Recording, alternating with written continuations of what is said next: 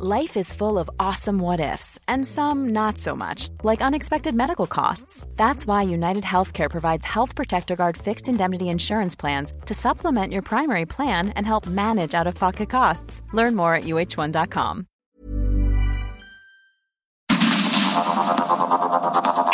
Media Group presenta Sergio Sarmiento y Lupita Juárez. Información veraz y oportuna con un toque personal y humano. Por el Heraldo Radio, donde la H suena y ahora también se escucha.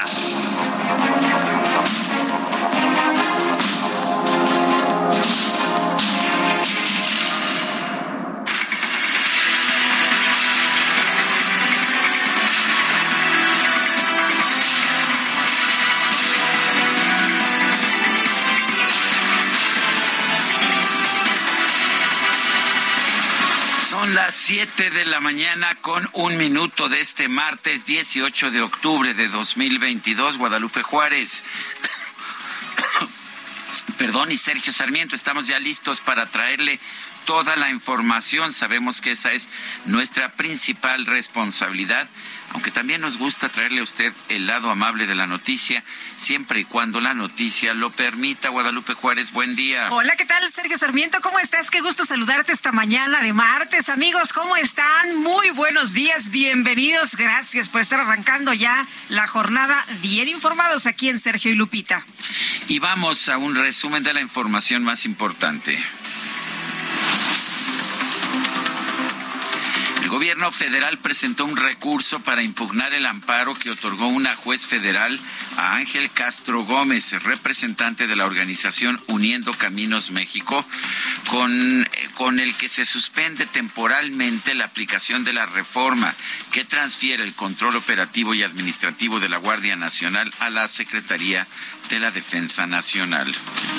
La jefa de gobierno de la Ciudad de México, Claudia Sheinbaum, y el secretario de Gobernación, Adán Augusto López, se reunieron con los coordinadores parlamentarios del Congreso Capitalino para promover la reforma constitucional que amplía hasta 2028 la participación del ejército en tareas de seguridad pública. El secretario de Gobernación, Adán Augusto López, aseguró que cuando la oposición acusa la existencia de baños de sangre en el país, lo primero que a él se le viene a la mente son los estados de Guanajuato y Jalisco, los cuales son gobernados por el PAN y por Movimiento Ciudadano. Guanajuato, Jalisco, Michoacán están hoy pues convertidos en el paraíso de la incidencia delictiva y pues nuestro compromiso es que esto no siga sucediendo y ayudar a los gobiernos de esos estados a reducir los índices delictivos. Bueno, el secretario de Gobernación, Adán Augusto López, también señaló que el titular de la Secretaría de la Defensa Nacional, Luis Crescencio Sandoval, no debe rendir cuentas ante la Comisión de la Defensa Nacional de la Cámara de Diputados porque resulta que esta no es una instancia facultada para ello. Hay una carta del secretario de la comisión, que es un diputado de Movimiento Ciudadano, donde en términos por demás irrespetuosos se dirige al secretario de la Defensa y diciéndole que bajo ningún motivo aceptan que eh, ir a, a las instalaciones de la Secretaría de la Defensa. Y pues ante ese desaguisado, el secretario de la Defensa informa al presidente de la comisión que no se va a llevar a cabo esa reunión de trabajo, pero no era una, un citatorio para que compareciera a rendir cuentas. El diputado de Movimiento Ciudadano fue muy grosero, es lo que dijo Adán Augusto López, el secretario de Gobernación, y que por eso pues se suspendió esta reunión. La jefa de gobierno, Claudia Sheinbaum, reconoció el trabajo del ejército en los operativos para detener a objetivos prioritarios y en las acciones de seguridad en los límites con el Estado de México. Las Fuerzas Armadas, la Secretaría de la Defensa Nacional, de la Marina, la Guardia Nacional están presentes todos los días en el Gabinete de Seguridad de la Ciudad de México, de Seguridad y de Justicia. Las Fuerzas Armadas tienen un apoyo fundamental en las tareas de inteligencia y investigación en nuestra ciudad, en coordinación, por supuesto, con la Secretaría de Seguridad Ciudadana y con la Fiscalía General de Justicia. Sergio, ¿tú tienes hermanos? Yo, sí. Eh, ¿Los quieres mucho? Claro. Los hermanos se quieren, ¿no? Así es. Bueno, pues la doctora Claudia Sheinbaum y el secretario López Hernández advirtieron que quienes pretendan confrontarlos de cara a las elecciones pues presidenciales del 2024 se van a quedar con las ganas. Estaba hablando Dan Augusto López y atrás estaba la jefa de gobierno y dijo, mi hermano. Y ya después es que somos hermanos. Y los hermanos pues nos llevamos bien y dijeron que pues van a estar unidos. Vamos a escuchar. Somos hermanos, somos compañeros de lucha y mi mayor reconocimiento al secretario de Gobernación. Y cuando se empeñan en ponerlos ustedes a contrapuntearse, a poner con al 2024. Se van a quedar con las, con las ganas porque aquí pura unidad. El gobernador de Puebla, Miguel Barbosa, aclaró que no se va a pronunciar a favor de ninguno de los aspirantes de Morena a la presidencia de la República, a pesar de que estos ya comenzaron a promover su imagen en la entidad. Lo agradezco mucho. sé que tienen el propósito de apoyar a, las aspiraciones, aspiraciones de la jefa de gobierno, Claudia Sheinbaum, con rumbo a las definiciones que hará Morena por, la candidatura por la presidencia de la República. Es a eso, ¿eh? nada que ver con que Miguel Barbosa esté haciendo asambleas para que lo apoyen. No, no, no, no. Bueno, y la dirigencia nacional del PRI comenzó los foros Diálogos por México en los que participan los aspirantes a la candidatura presidencial del partido, como el exsecretario de Economía, Ildefonso Guajardo, el exsecretario de Hacienda, José Ángel Gurría, el gobernador de Oaxaca, Alejandro Murat, y la senadora Beatriz Paredes. Por eso, hoy, desde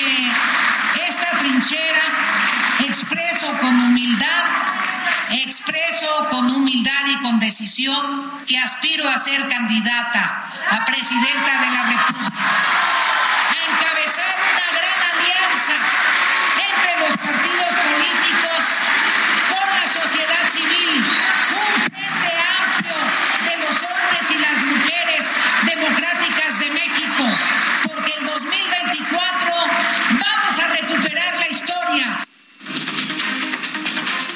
En este evento, el presidente nacional del PRI, Alejandro Moreno, reconoció que es necesario continuar con la coalición opositora Va por México en el proceso electoral de 2024 para decirles que el PRI marcha unido, con la frente en alto e izando el estandarte aliancista que pondrá fin al peor gobierno de todos los tiempos. En la pluralidad de todas las expresiones del priismo está nuestra fortaleza, sin importar los vaivenes de la coyuntura política. La vicecoordinadora del PAN en el Senado, Kenia López, reveló que sí tiene interés en contender por la candidatura de su partido a la jefatura de gobierno de la Ciudad de México en 2024. Para mí es muy claro. Voy a seguir trabajando para la Ciudad de México porque seré la candidata a jefa de gobierno de mi partido y vamos a ganar la Ciudad de México. Muchísimas gracias.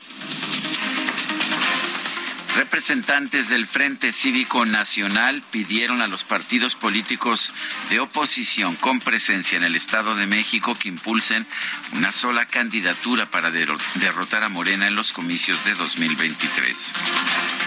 Y la agrupación política nacional Unidos por un Mejor País presentó una denuncia ante el Instituto Nacional Electoral por un presunto uso indebido de su nombre por parte de la nueva organización de empresarios y políticos de oposición Unidos. El senador Armando Guadiana de Morena presentó un escrito ante la Fiscalía General de la República para solicitar que se le informe si hay alguna investigación en su contra.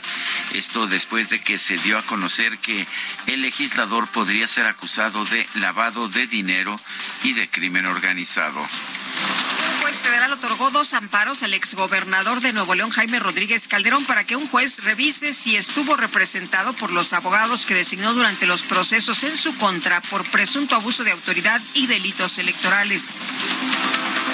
El general en retiro Miguel Enrique Ballín Osuna fue designado como nuevo director general de la Agencia Federal de Aviación Civil.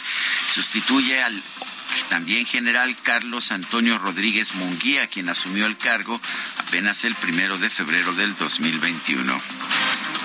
El Instituto Mexicano de Ejecutivos de Finanzas advirtió que sigue abierta la posibilidad de que Estados Unidos y Canadá lleven a México a un panel de controversias por su política energética, ya que no se prevé que el gobierno federal replantee aspectos de esta.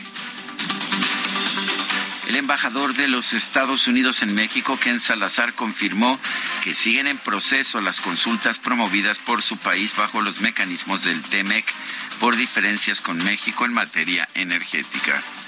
El TEMEC y la consulta, pues es consulta, ¿no? El TEMEC eh, es un marco legal entre los tres países y el proceso se tiene que dar seguimiento para que llegue a la conclusión abajo de los procesos que existen.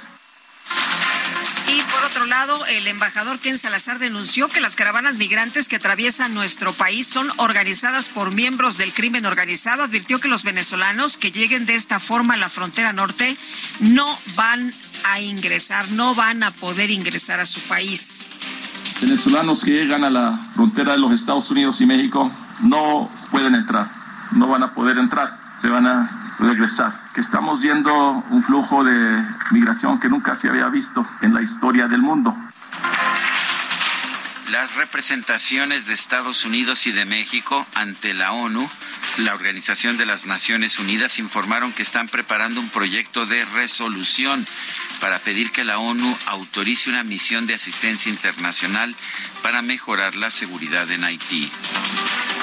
El presidente de Brasil, Jair Bolsonaro, informó que las Fuerzas Armadas de su país están realizando un análisis sobre un posible fraude en la primera vuelta de las elecciones presidenciales, donde, por cierto, pues él quedó unos puntos abajo de Lula da Silva. La primera ministra británica Liz Truss ofreció una disculpa por los errores cometidos en su plan económico, que fue acusado de favorecer a los más ricos. Sin embargo, aclaró que no tiene pensado dejar el cargo.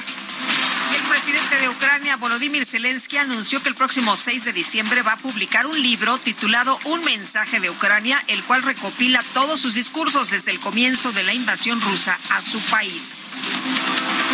Y en información deportiva, el delantero francés del Real Madrid, Karim Benzema, ganó el Balón de Oro 2022. En la, en la rama femenil, la ganadora fue la española Alexia Putellas. Y el partido definitivo entre los Yankees de Nueva York y los Guardianes de Cleveland para pasar a la serie de campeonato de la Liga Americana fue pospuesto para este martes debido a las condiciones climáticas.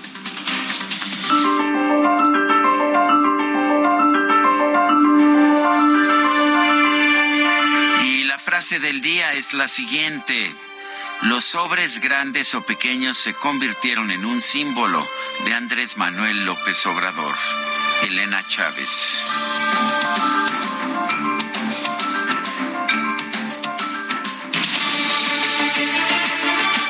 Y vamos a las preguntas. Ya sabe usted que nos gusta preguntar. Ayer preguntamos en la mañana, ¿es el tren Maya la obra ferroviaria más importante del mundo en la actualidad, como dice AMLO? Sí nos dijo el 5%, no el 91.6%, quién sabe, 3.4%.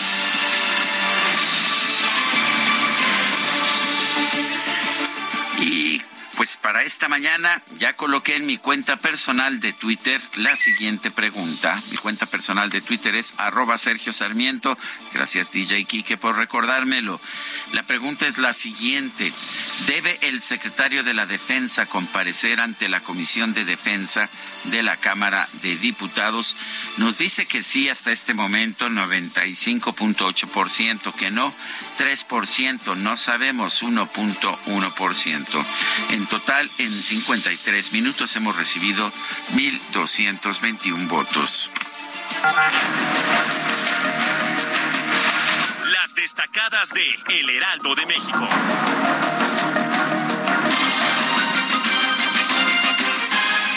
Con nosotros aquí en la cabina Itzel González con las destacadas. Itzel, ¿cómo te va? Muy buenos días. Muy buenos días, Lupita, Sergio, queridos destacalovers. Tápense porque está mojado y hace un poquito de fresco aquí, por lo menos en la Ciudad de México.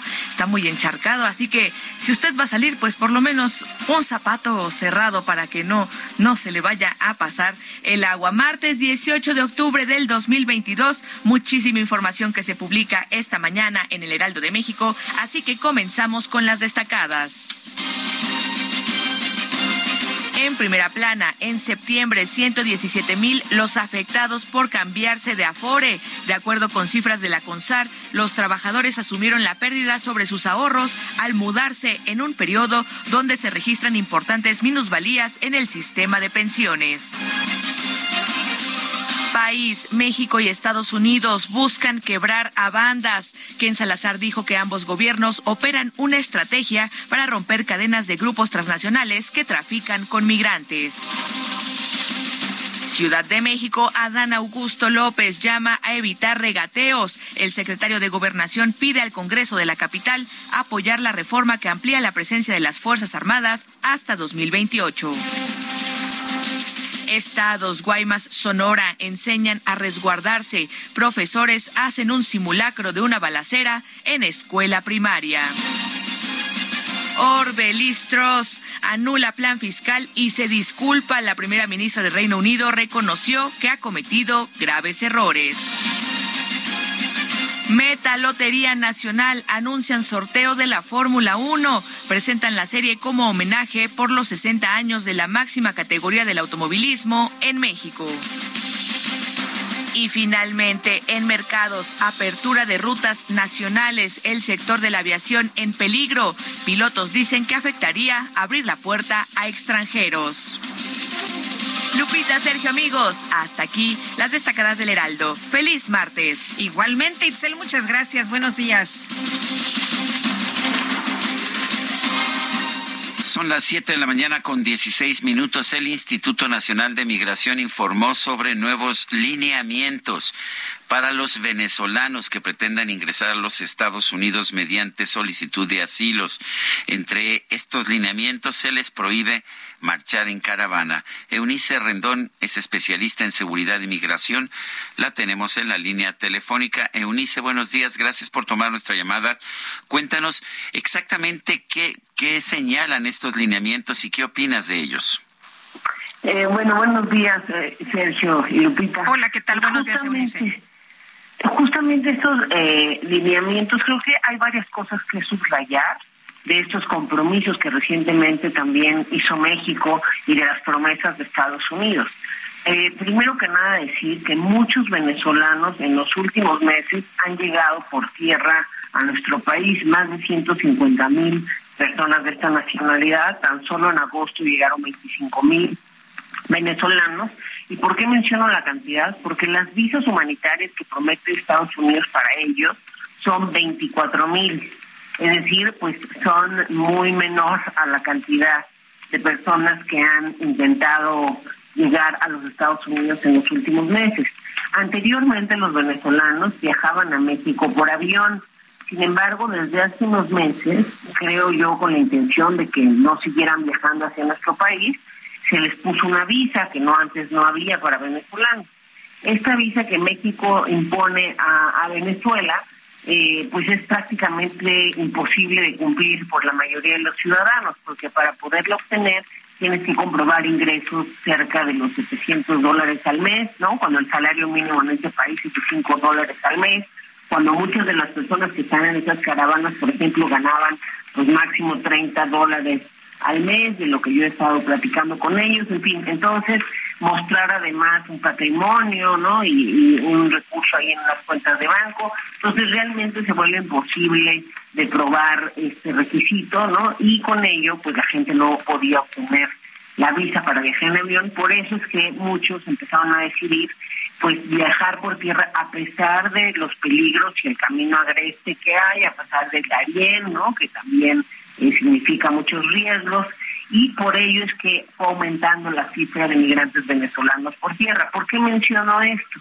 Porque finalmente eh, uno de los requisitos, y creo que esto es muy importante subrayarlo, que Estados Unidos pone para estos venezolanos a los que les dará la visa humanitaria, es que lo hagan, primero que lleguen, eh, en su mayoría prefiere, como lo mencionó el secretario Mallorca, que lleguen por avión, pero pueden aplicar aunque estén en otro país.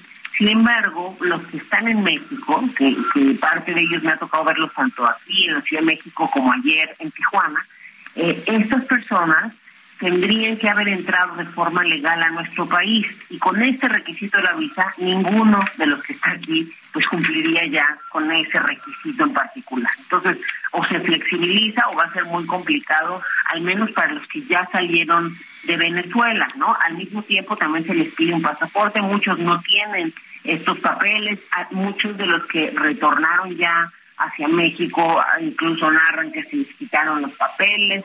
Entonces, bueno, hay una serie de complicaciones para esos visados humanitarios. Sí, oye, pero muchos dicen que ya ni siquiera traen dinero, muchos que ya se regresaron y que han estado aquí durante mucho tiempo. Y Eunice, eh, a mí me llama mucho la atención lo que decía Ken Salazar, que pues ahora está llegando un número impresionante de personas y lo que hemos estado viendo en los últimos días es justamente esta circulación, pues de tanta gente que que, está eh, tratando de alcanzar eh, estados del norte del país para pasarse a los Estados Unidos y viene una nueva ola, ¿no? De migrantes.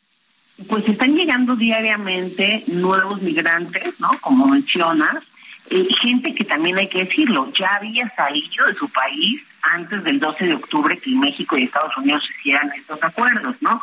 Y creo que eso es parte del problema, al menos lo que yo noté de estas personas venezolanas, de las que están aquí en la central del norte, es pues una desesperación, ¿no? Y una, eh, pues la verdad no sabían ni qué hacer, decían, oye, ¿cómo aplico desde aquí, me regreso, cómo, cómo, qué, qué, qué sigue? Para nosotros, porque la realidad es que la otra parte del acuerdo entre México y Estados Unidos es que a cambio de esas 24 mil visas humanitarias y de 65 mil visas temporales H2B, ¿no? que tienen todo también una serie de requisitos, etcétera, esas visas para mexicanos, centroamericanos y haitianos, que son las que promete Estados Unidos, lo que pide es pues, poder regresar a México eh, vía título 42 a todos los venezolanos que hayan ingresado de forma eh, irregular a Estados Unidos. Y eso es lo que ha venido haciendo. El día de ayer estaba yo con los responsables de migración de Ciudad Juárez y de Tijuana, por ejemplo, y han ingresado por Tijuana a partir del 12 de,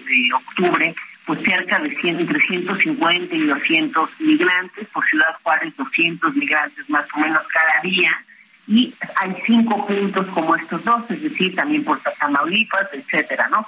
Entonces hay cinco puntos en donde están dejando eh, en promedio 150 personas este, cada día a partir del 12 de octubre. Entonces todas esas personas son venezolanas que están retornando a Estados Unidos. La queja de muchos de ellos es, pues yo entré a Estados Unidos antes de ese acuerdo, ¿no? O sea, gente que ya llevaba ahí detenida en una estación migratoria dos semanas, un mes, en fin, y aún así lo retornan bajo este acuerdo hecho el 12 de octubre. Y aquí el problema es que primero, el título 42 pues es una medida a mi gusto abusiva, que creo que Estados Unidos está además abusando de la medida porque era una medida de salud pública. Esto este, lo, lo inaugura Trump, digamos, en 2020 con el tema de la pandemia, pero ha sido ampliamente utilizado por Biden. Más de 2.3 millones de personas han sido retornadas, muchas de ellas a México, vía título 42. Y repito, muchas de ellas a México a pesar de no ser mexicanas, porque han retornado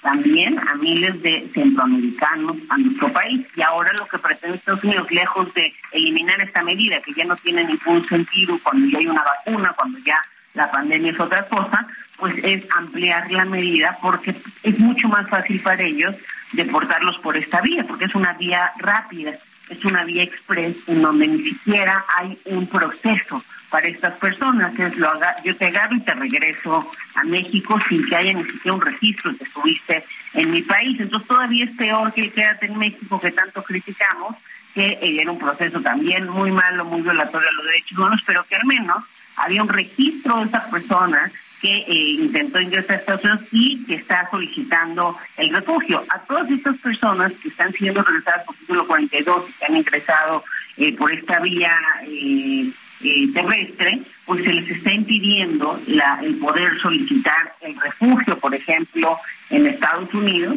Y también hay que decirlo, muchos de estos que veían ayer en Tijuana, los regresan a México a la hora de entrar, les da un papel que dice que tienen 15 días para abandonar el territorio nacional. Entonces, creo que estamos casi esperando una autodeportación de estas personas, ¿no? Ya ni siquiera pagar el costo de retornarlos a su país, sino que ellos mismos se autodeporten. Muy creo que esto también pues, es grave, más sabiendo que la mayoría de las personas que están migrando, incluso si se acercan allá a la central del norte, son unidades familiares, hay muchos niños pequeños, etcétera. Gracias, gracias Eunice Rendón. Vamos a una pausa y regresamos.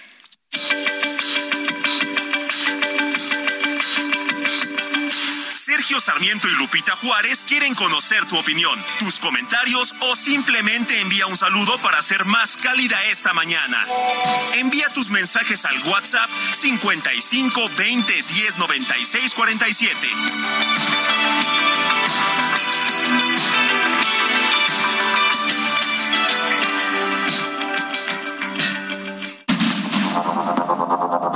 Continuamos con Sergio Sarmiento y Lupita Juárez por el Heraldo Radio.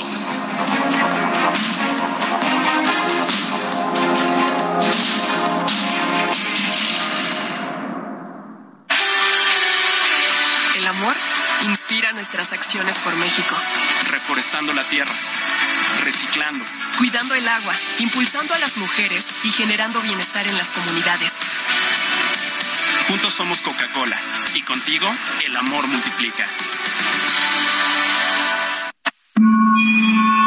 Thomas Alva Edison falleció un día como hoy a los 84 años de edad en Nueva Jersey. Fue un inventor, científico y empresario estadounidense. Desarrolló numerosos dispositivos que han tenido gran influencia en todo el mundo, como el fonógrafo, la cámara de cine o una duradera bombilla incandescente.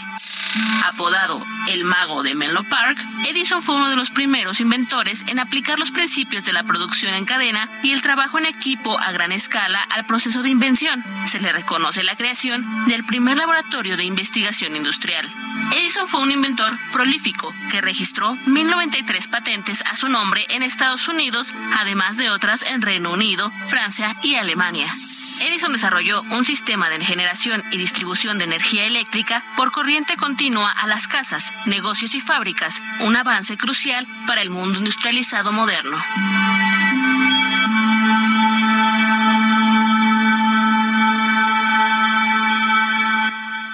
Lo mejor de México está en Soriana. Lleva manzana golden en bolsa o a granel a 23.90 el kilo. Sí, a solo 23.90 el kilo. Y aguacate a 26.80 el kilo. Sí, aguacate a 26.80 el kilo. Martes y miércoles del campo de Soriana. Solo 18 y 19 de octubre. Aplican restricciones.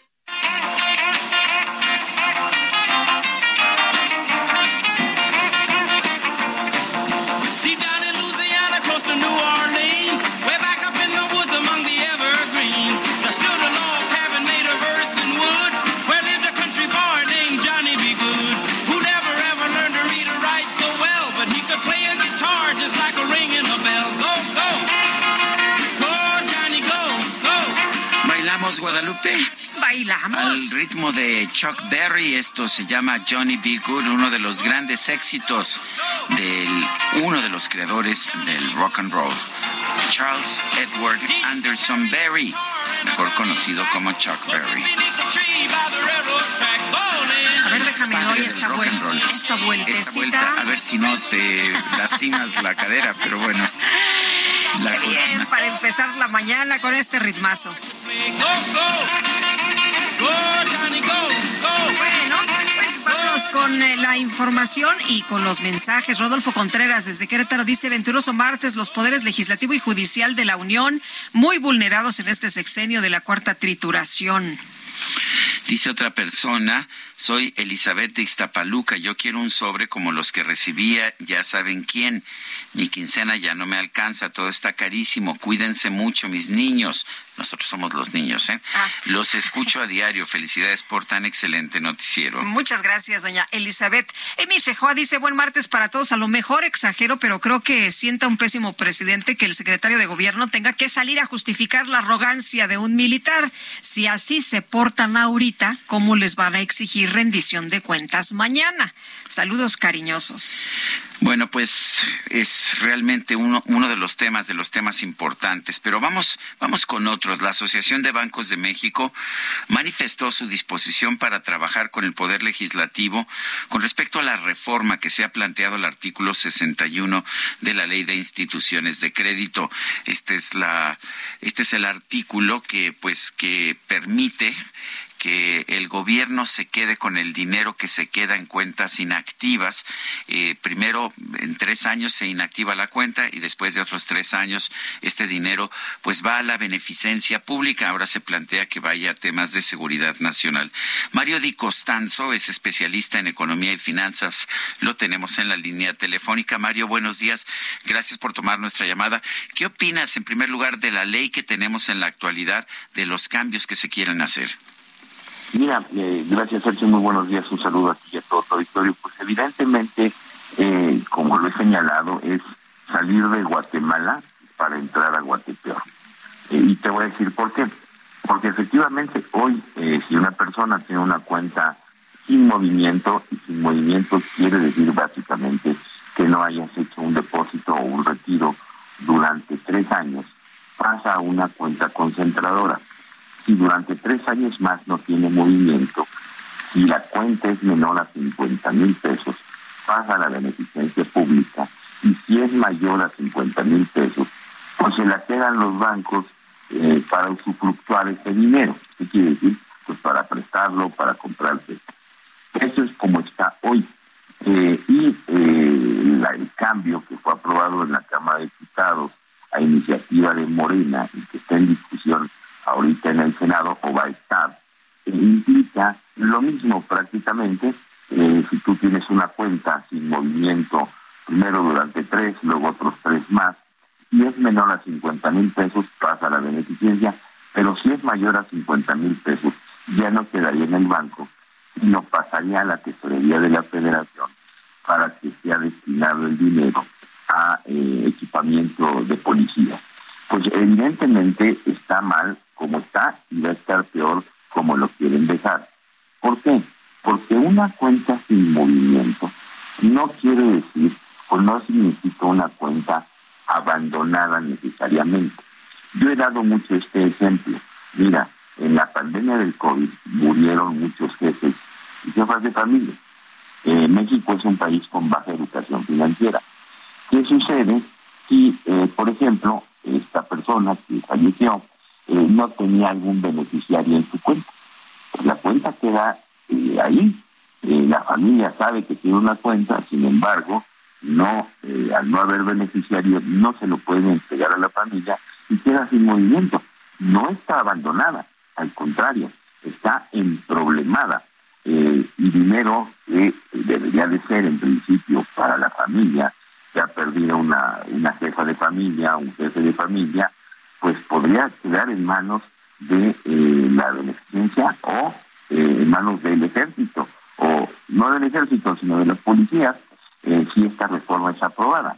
Yo creo que lo que debería de pensarse es en cómo le facilitamos la vida a los mexicanos, a los clientes, a los usuarios de servicios financieros, y no cómo se establece una discusión perversa que parecería una rapiña sino quién se la va a quedar, pues eh, el banco o eh, el Estado. Me parece que hay muchos ejemplos.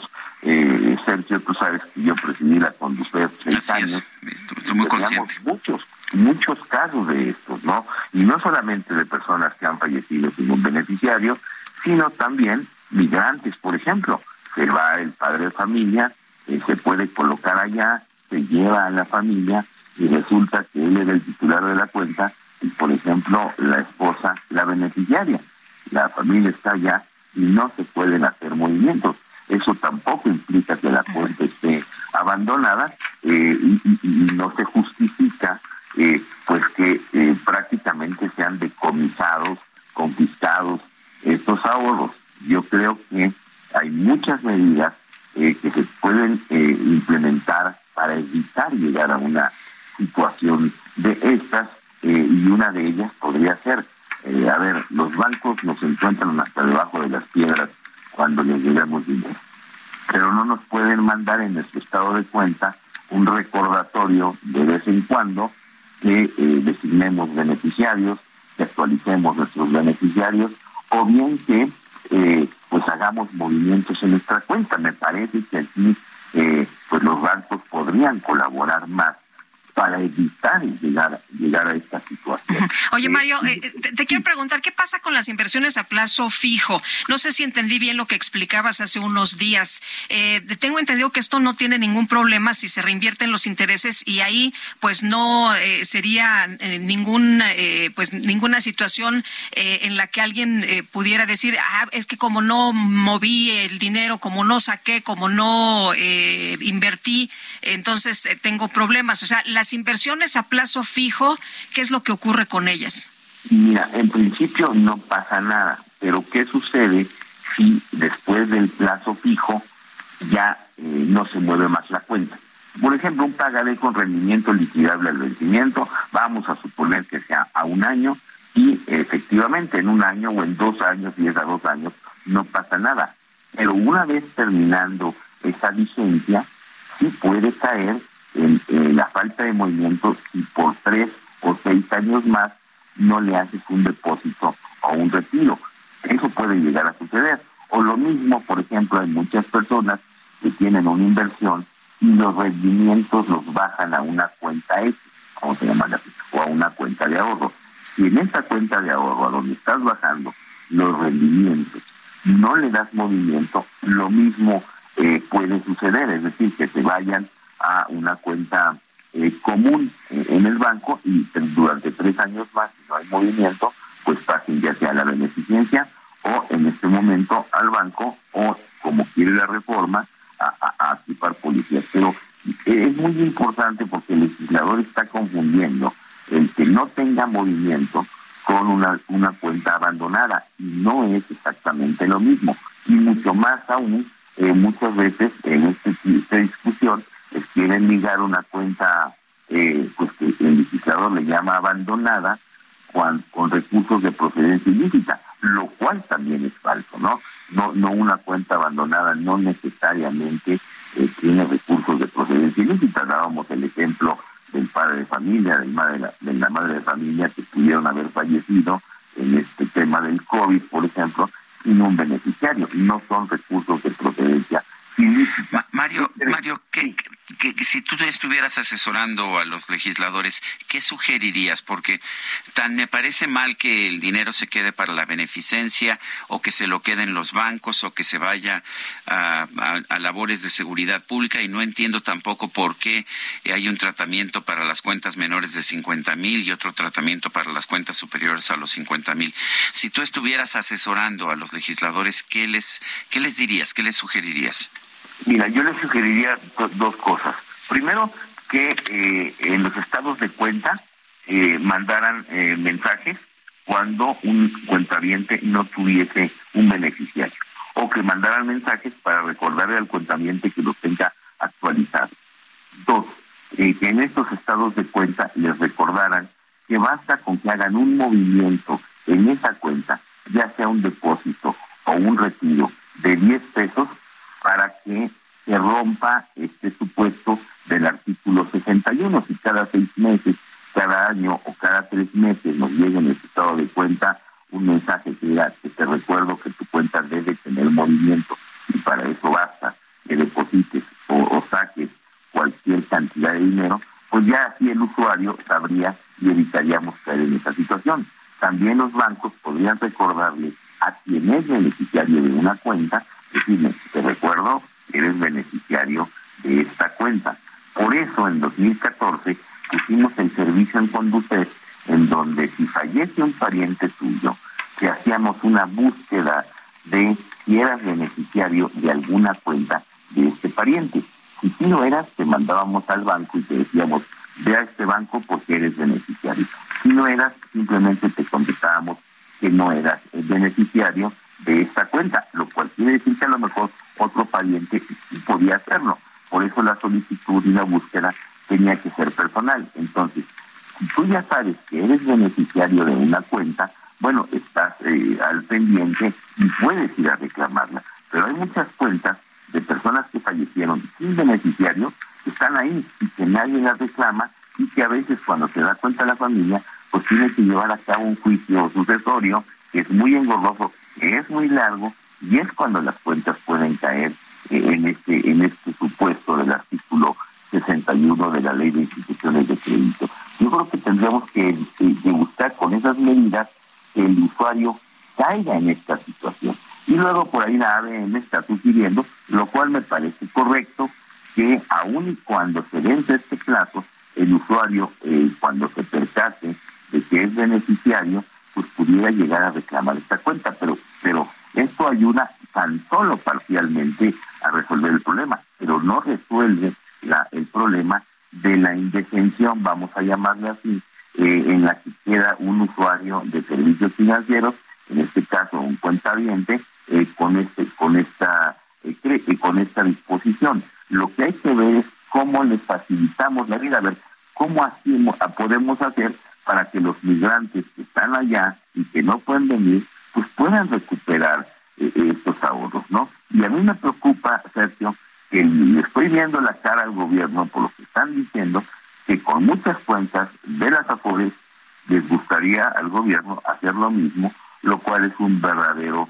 atropello. Y, por ejemplo, y, porque parece que le quieren dar la, misma interpretación, pero por ejemplo una cuenta de Afore tiene beneficiarios, o sea, tú puedes eh, designar un, beneficiario en tu cuenta de Afore y esto deberían de estarlo recordando y macetando mucho porque como te digo, somos un país de poca educación financiera desafortunadamente y lo que se debe de buscar es que el usuario no caiga en esta situación y si está a ver cómo le facilitamos la vida. No está bien que eh, pues muchas cuentas, porque mucha gente falleció en esta pandemia y, que no tienen eh, beneficiario, pues sea un día crucis para las familias recuperar un dinero que evidentemente requieren y que legítimamente es de ellos.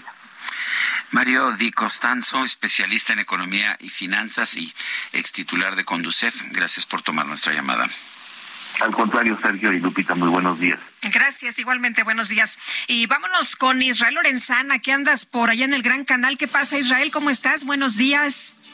Lupita, Sergio, muy buenos días, un gusto saludarles. Pues después de la fuerte lluvia que cayó la tarde y noche de ayer, bueno, pues quedaron varias vialidades encharcadas. Es el caso de Avenida Gran Canal, a partir del Río de los Remedios y hasta la zona de San Juan de Aragón tenemos encharcamientos considerables. Varios vehículos, de hecho, se han quedado varados. Esta vía conecta el perímetro de la alcaldía Gustavo Madero con el Ecatepec en el Estado de México. Así que, bueno, pues es una vía muy utilizada y esto ha generado ya contratiempos. Hay carga vehicular, además pasando la zona de el río de los Remedios, también por supuesto el eje 5 norte San Juan de Aragón hacia el perímetro del circuito interior. Hay que recomendar Eduardo Molina como alternativa o Avenida Centenario para desplazarse a través de Ferrocarril Hidalgo con dirección hacia Río Consulado. El sentido opuesto a través de Gran Canal se presenta poco aceptable, esto por lo menos en el tramo que comprende el eje 3 norte y hasta San Juan de Aragón. Sergio Lupita, a manejar con mucho cuidado una lluvia intermitente, el pavimento mojado, así que hay que pues, manejar con mucha precaución. La información que les tengo. Tomamos nota, muchas gracias Israel, buenos días. Hasta luego. Este lunes el coordinador del PAN en la Cámara de Diputados, Jorge Romero Herrera, advirtió que su partido no va a aceptar una reforma electoral que viole la autonomía del Instituto Nacional Electoral. Jorge Romero Herrera, coordinador del PAN en la Cámara de Diputados, está en la línea telefónica. Jorge, gracias por tomar nuestra llamada. Eh, de hecho, ¿cómo ves tú la, la propuesta que ha venido haciendo el presidente de la República para elegir a consejeros del INE. ¿Viola esto la autonomía o la fortalece? Buenos días, eh, Sergio Lupita. Hola, ¿qué tal? Buenos días. Mira, nosotros particularmente con esta que acabas de empezar tú, Sergio, consideramos como, bueno, iba a decir otra palabra, digamos como no apta a esa reforma que envía el Ejecutivo. Porque es para nosotros empezar a querer la, la popularización este, en términos de, no, de que participe la gente o el pueblo, sino en términos de populismo político, este, este tipo de reforma, mira, para empezar a decirte, nosotros en el PAN, las mujeres y los hombres del PAN sí creemos que debe de haber una evolución en el marco jurídico electoral de nuestro país. Sí, sí se ocupa, tanto lo creemos que nosotros en febrero, marzo, presentamos nuestra propia propuesta de reforma electoral. Pero nosotros estamos convencidos y lo hemos dicho desde siempre. Lo peor, a ver, la cereza en el pastel que pudiera ser la 4T en este país, de todo lo que ha hecho, por lo menos de lo que ha hecho mal, reconociendo que quizá ha hecho un par de cosas bien, de lo que ha hecho mal, la cereza en el pastel sería que se metan ya con nuestras autoridades y nuestros árbitros electorales. Ahí sí ya cambian este país.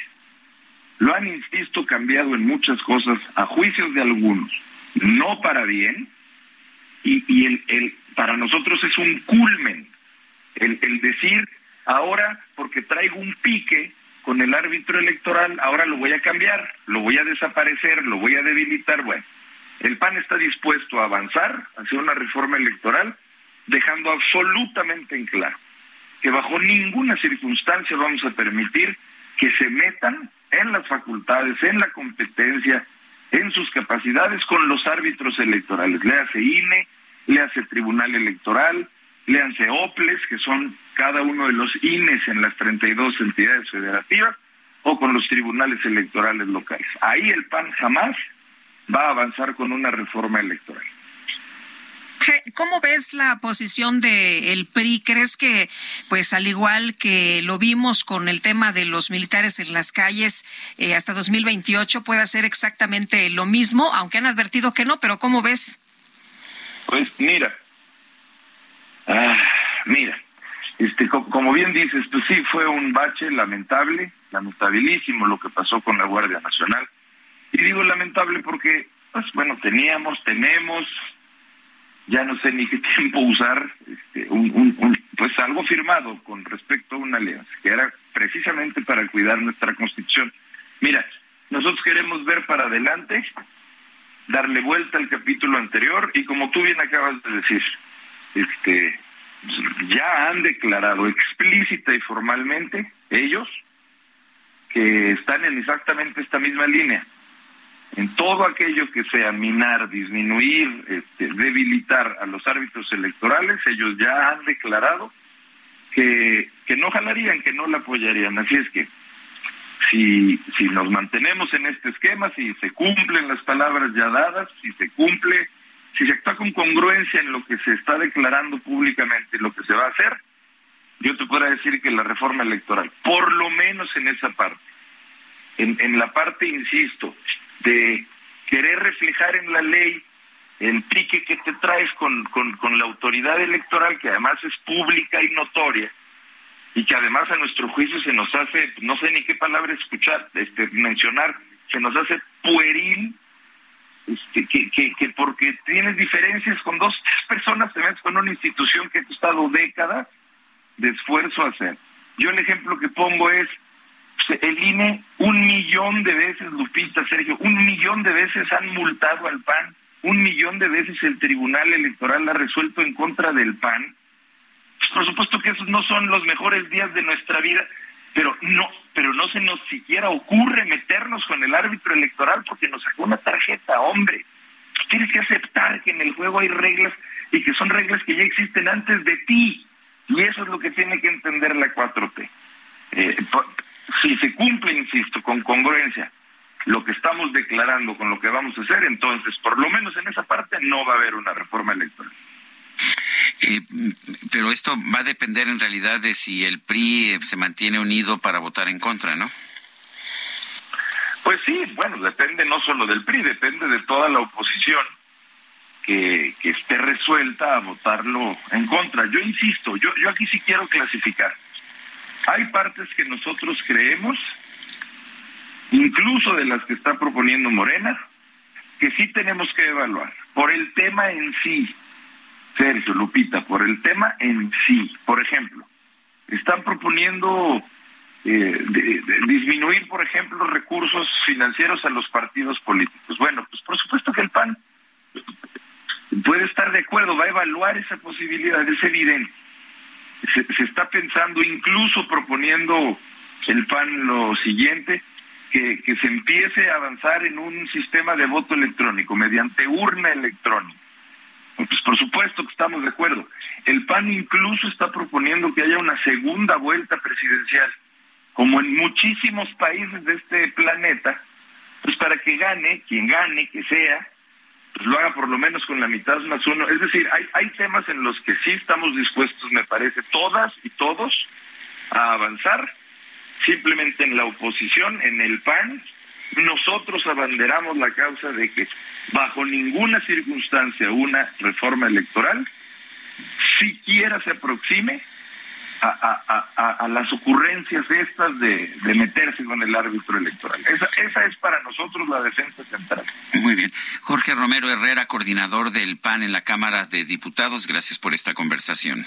Muchas gracias, Sergio Lupita. Buen día a ti y a todo tu Buenos días, gracias. Mándenos mensajes por WhatsApp al 55 20 10 96 47. En Twitter estamos en arroba Sergio y Lupita y le recomiendo también seguir la cuenta del Heraldo de México, arroba Heraldo de México. Vamos a una pausa y regresamos.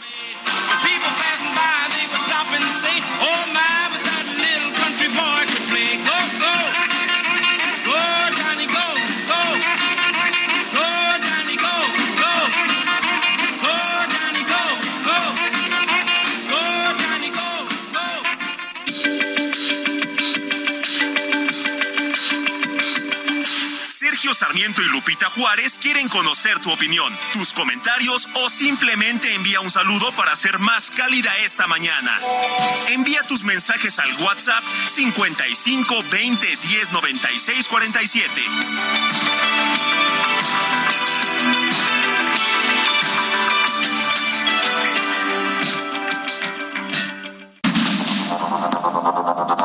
Continuamos con Sergio Sarmiento y Lupita Juárez por el Heraldo Radio.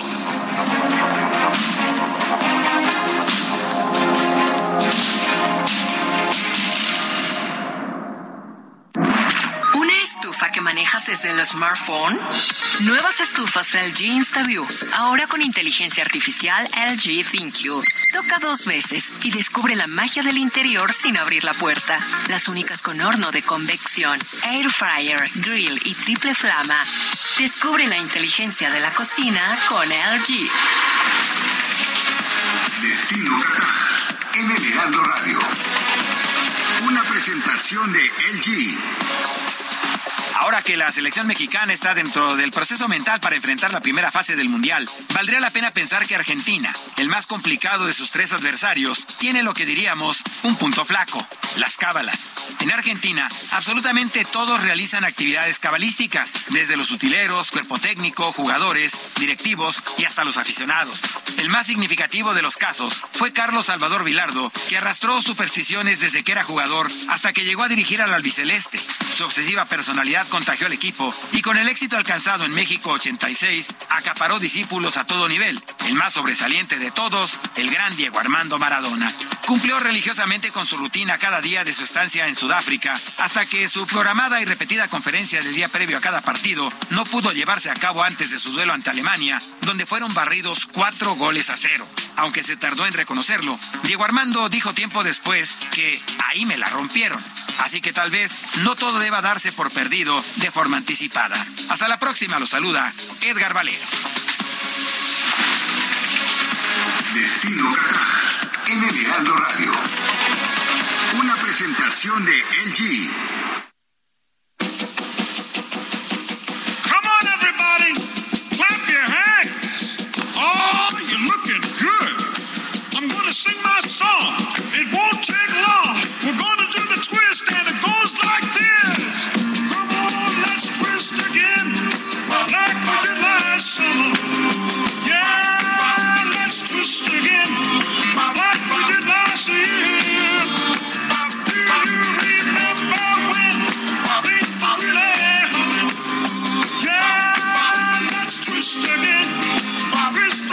Ese movimiento porque se te rompe la rodilla. Ah, sí, la cadera y todo lo demás. Pues mira, mira cómo son las cosas. A Chuck Berry se le considera el padre del rock and roll, pero también su disco Twist de 1962 que tenía esta que se llama Let's Twist Again, pues fue, fue, él fue el, el original, el, el creador del twist de alguna manera. De manera que pues estamos escuchando al padre del rock and roll, creador también del twist. Esto de twist está muy bueno, ¿eh? Eso es, de 1962. ¿Qué tal? No, no, habías nacido, chiquilla. no sale bien, no sale bien. Bueno, pues vamos, a ver, échate otro pasito. Ah, muy bien, muy bien. Vámonos a los mensajes. Rosalía Martínez dice, buenos días, Sergio Lupita. Siento que cada día México se hunde más y más, todo orquestado por la cuarta. Los ciudadanos debemos salvar nuestro país. Es nuestra responsabilidad. Dice Zenón Herrera, ¿qué tal? Buenos días, Sergio Sarmiento y Lupita Juárez. Les deseo que tengan un excelente día de martes. Muchas gracias, igualmente. ¿Podrían mencionar, Sergio Lupita, lo que está pasando con las Afores? En caso de mi hija, eh, su cantidad acumulada ha perdido más de 100 mil pesos en un año. Se entiende que no den rendimiento y cobren manejo de cuenta, pero ya se están tomando dinero de lo acumulado en poco tiempo. Todos estos ahorros se habrán perdido, pero ahí hay dinero que el patrón dio y también el trabajador como por qué toman ese dinero. A ver, no, no es que estén tomando el dinero, la mayor parte de las cuentas de Afore tienen una cantidad en documentos de renta fija. Un documento de renta fija, por ejemplo, un, CETE o un, eh, o un, un bono de, de cualquier otro tipo, tiene un rendimiento X, por ejemplo, 6%. ¿Qué pasa cuando suben los rendimientos, eh, como, estaba, como ha venido ocurriendo en los últimos años? Empiezan a dar ya no, no 6 o 7, sino 8 o 9. Lo que ocurre en los mercados es que se venden los documentos anteriores, eh, muchos de los inversionistas venden los documentos anteriores y estos se compran a un descuento. Y la evaluación que tiene usted en su Afore es la que eh, es una evaluación de mercado esto no significa en realidad que haya perdido dinero, porque eh, a usted no se le va a dar el rendimiento sobre la base del valor de mercado, sino el documento que se compró con 6% le va a dar a usted, eh, después de dos años, de un año, lo que sea, el 6% completo, no se pierde nada, pero en la evaluación hay una aparente pérdida. ¿Cómo se hace real esta pérdida si usted vende? Eh, si usted en este momento cambia la FORE de un lugar a otro, ahí sí ya se, se hace la pérdida. Mientras tanto, en realidad es una pérdida en papel y va a ver usted que una vez que se estabilicen las tasas de interés, eh, se va a recuperar y se va a recuperar con bastante velocidad. Bueno, y vámonos ahora con otros, con otras cosas. Vamos al clima. El pronóstico del tiempo con Sergio Sarmiento y Lupita Juárez.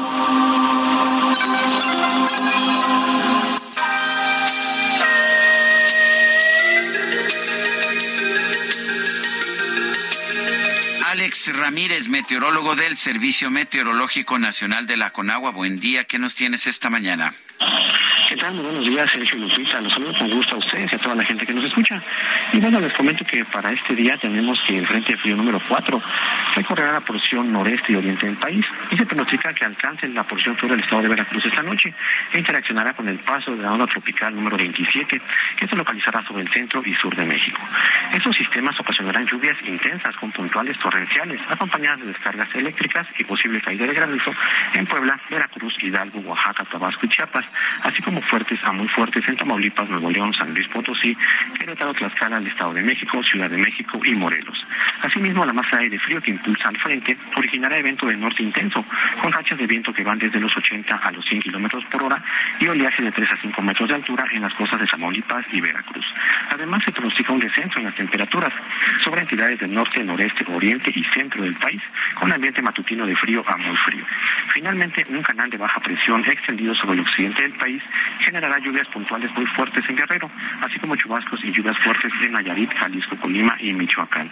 Y bueno, Sergio Lupita, finalmente les comento que para la Ciudad de México se pronostica cielo medio nublado a nublado, con lluvias puntuales fuertes, acompañadas de descargas eléctricas y caída de granizo. En cuanto a la temperatura, la máxima estará entre los 20 y 21 grados centígrados y la mínima para mañana será de 12 a 14 grados centígrados. Sergio Lupita, esta es la información que tenemos desde el Servicio Meteorológico Nacional. Que tengan un excelente día. Muchas gracias, Alex Ramírez. Fuerte abrazo también para ti. Muchísimas gracias. Gracias, buen día. Una juez federal en la Ciudad de México canceló la orden de aprehensión emitida por Genaro o contra Genaro García Luna por enriquecimiento ilícito y con la que solicitó a Estados Unidos conceder su extradición para ser juzgado en territorio nacional pero ahí le va la resolución de la juez de distrito especializada en sistema penal acusatorio del Centro de Justicia Penal en la Ciudad de México con sede en el reclusorio norte no implica la cancelación absoluta del proceso penal porque el que pues por el que México ha solicitado la extradición del exsecretario de seguridad. Así que se cancela esta orden de aprehensión por enriquecimiento ilícito, pero no implica la cancelación absoluta del proceso penal por el que México solicita la extradición del exsecretario de Seguridad. El presidente Andrés Manuel López Obrador advirtió que si se mantienen los bloqueos contra el tren Maya eh, en el recorrido de Xpujil, Campeche, hacia Chetumal, Quintana Roo, pues no se va a poder continuar con la construcción de este tramo. Dijo que el gobierno va a evidenciar a los responsables que esa obra no se concluya de acuerdo con el plan original. José Urbina es buzo, es activista, hemos conversado con él eh, sobre este tema en el pasado. José, gracias por tomar nuestra llamada. ¿Qué opinas de esta declaración del presidente? ¿Qué tal? Buenos días, Sergio Lupita. Buenos eh, días. Es, es, muy triste porque se plantea un hecho que está sucediendo, eh, es verdad, hay gente en Espujil que se está manifestando, no solamente este grupo, hay muchos grupos en la zona Calakmul que se manifiestan y están en contra del proyecto, pero en lugar de informarlo y tratar de llegar a un acuerdo, regresamos a la tónica donde todos somos enemigos. Somos enemigos, tenemos que evidenciar quiénes son los enemigos del pueblo, de la 4T, del señor presidente, y hay que condenarlos. Me pasó a mí en persona. Eh, lamentablemente esta tónica nunca llega a nada bueno, y a, nosotros en el tramo 5 nos pasaron por encima, tanto legalmente como socialmente, ¿no? Es una cuestión, una situación muy difícil porque no se respalda ni con la ley ni con argumentos científicos. Eh, entonces, deja a una parte del pueblo completamente vulnerable a sus ataques y a los ataques de sus seguidores, ¿no? Que, que lo siguen ciegamente. Oye, decía ayer el presidente, ¿no? Los vamos a exhibir charros. Esto es a lo que te referías, ¿no? De eh, las personas que no están de acuerdo casi, casi que con el progreso y además están eh, con una solicitud que data de 1960, en fin. Eh, no, es el único lugar donde tienen este mismo problema. ¿eh? La carretera está muy mal hecha en la zona de Carrillo Puerto, según recuerdo, también había unos cuantos ejidos que les quedaron debiendo dinero de, porque fue el mismo proceso, ¿no? Les expropiaron las tierras, les ofrecieron dinero para hacer la carretera y nunca les pagaron. Eh, esto no es nuevo, ustedes lo sabemos nosotros también hace unos cuantos años. Y ahí quiero resaltar y quiero subrayar que el tren que aparenta en su publicidad de decir que va a lugares que nunca nadie se había llegado, va por lugares donde ya hay carretera de Chetumal a Espujel hay 120 kilómetros. Eh, de, selva merecen verdaderamente una oportunidad de transporte más eficiente, pero que no les destruya sus recursos naturales, que no les quite sus tierras, sino aprovechar lo que ya estaba hecho, que este, este tren no lo estaba haciendo. A, a mí personalmente dijo exactamente lo mismo de, del tramo 5. Vamos a, a, a buscar al impulsor de los separos para exhibirlo Casualmente yo estaba en la Ciudad de México y levanté la mano, simultáneamente a la conferencia de prensa, yo estaba en otra conferencia, levanté la mano y dije, aquí estoy. Y el gran problema es ese, que te, te, te ponen una especie de mostrador para que te ataquen, pero cuando le dices, aquí estoy, vamos a hablar, no responden la llamada. No tienen, no tienen los argumentos para pararse en espujil o para pararse en el tramo 5 a respaldar sus palabras con las que agreden. Eh, eh, todo parece indicar que finalmente por lo menos una parte del tren Maya se va a completar, se va a completar el año que viene. ¿Qué pasa entonces? ¿Que tú, piensas que este tren Maya, a pesar de los daños ambientales, pueda generar desarrollo o cómo, cómo ves tú esas perspectivas? Mira, yo, creo que eh, el señor presidente tiene la oportunidad de hacer algo histórico, es verdad, unió cinco estados, ¿no? Unió Chiapas, Campeche, Yucatán, Quintana Roo, eh, y podría detener el tren en, eh, ni siquiera llega, el tren no llega a Cancún, llega cerca del aeropuerto, no, llega ni siquiera al aeropuerto, pero lo podría detener allí. Ajá, y ocuparse de los problemas sociales que ha generado la construcción del tren en estos otros cuatro tramos. Y se podría colgar su medalla política o inaugurar su tren y crear beneficio. Si continúa con esta este proyecto tan necio que no ha respetado ni la ley ni el medio ambiente, va a crear muchísimos más problemas que beneficios. Nos está condenando a todos. El señor presidente se refiere al tramo 5 como el tren conflictivo o el tramo conflictivo, pensando que es por el dinero, cuando no entiende que allí hay dinero por la riqueza ambiental que hay.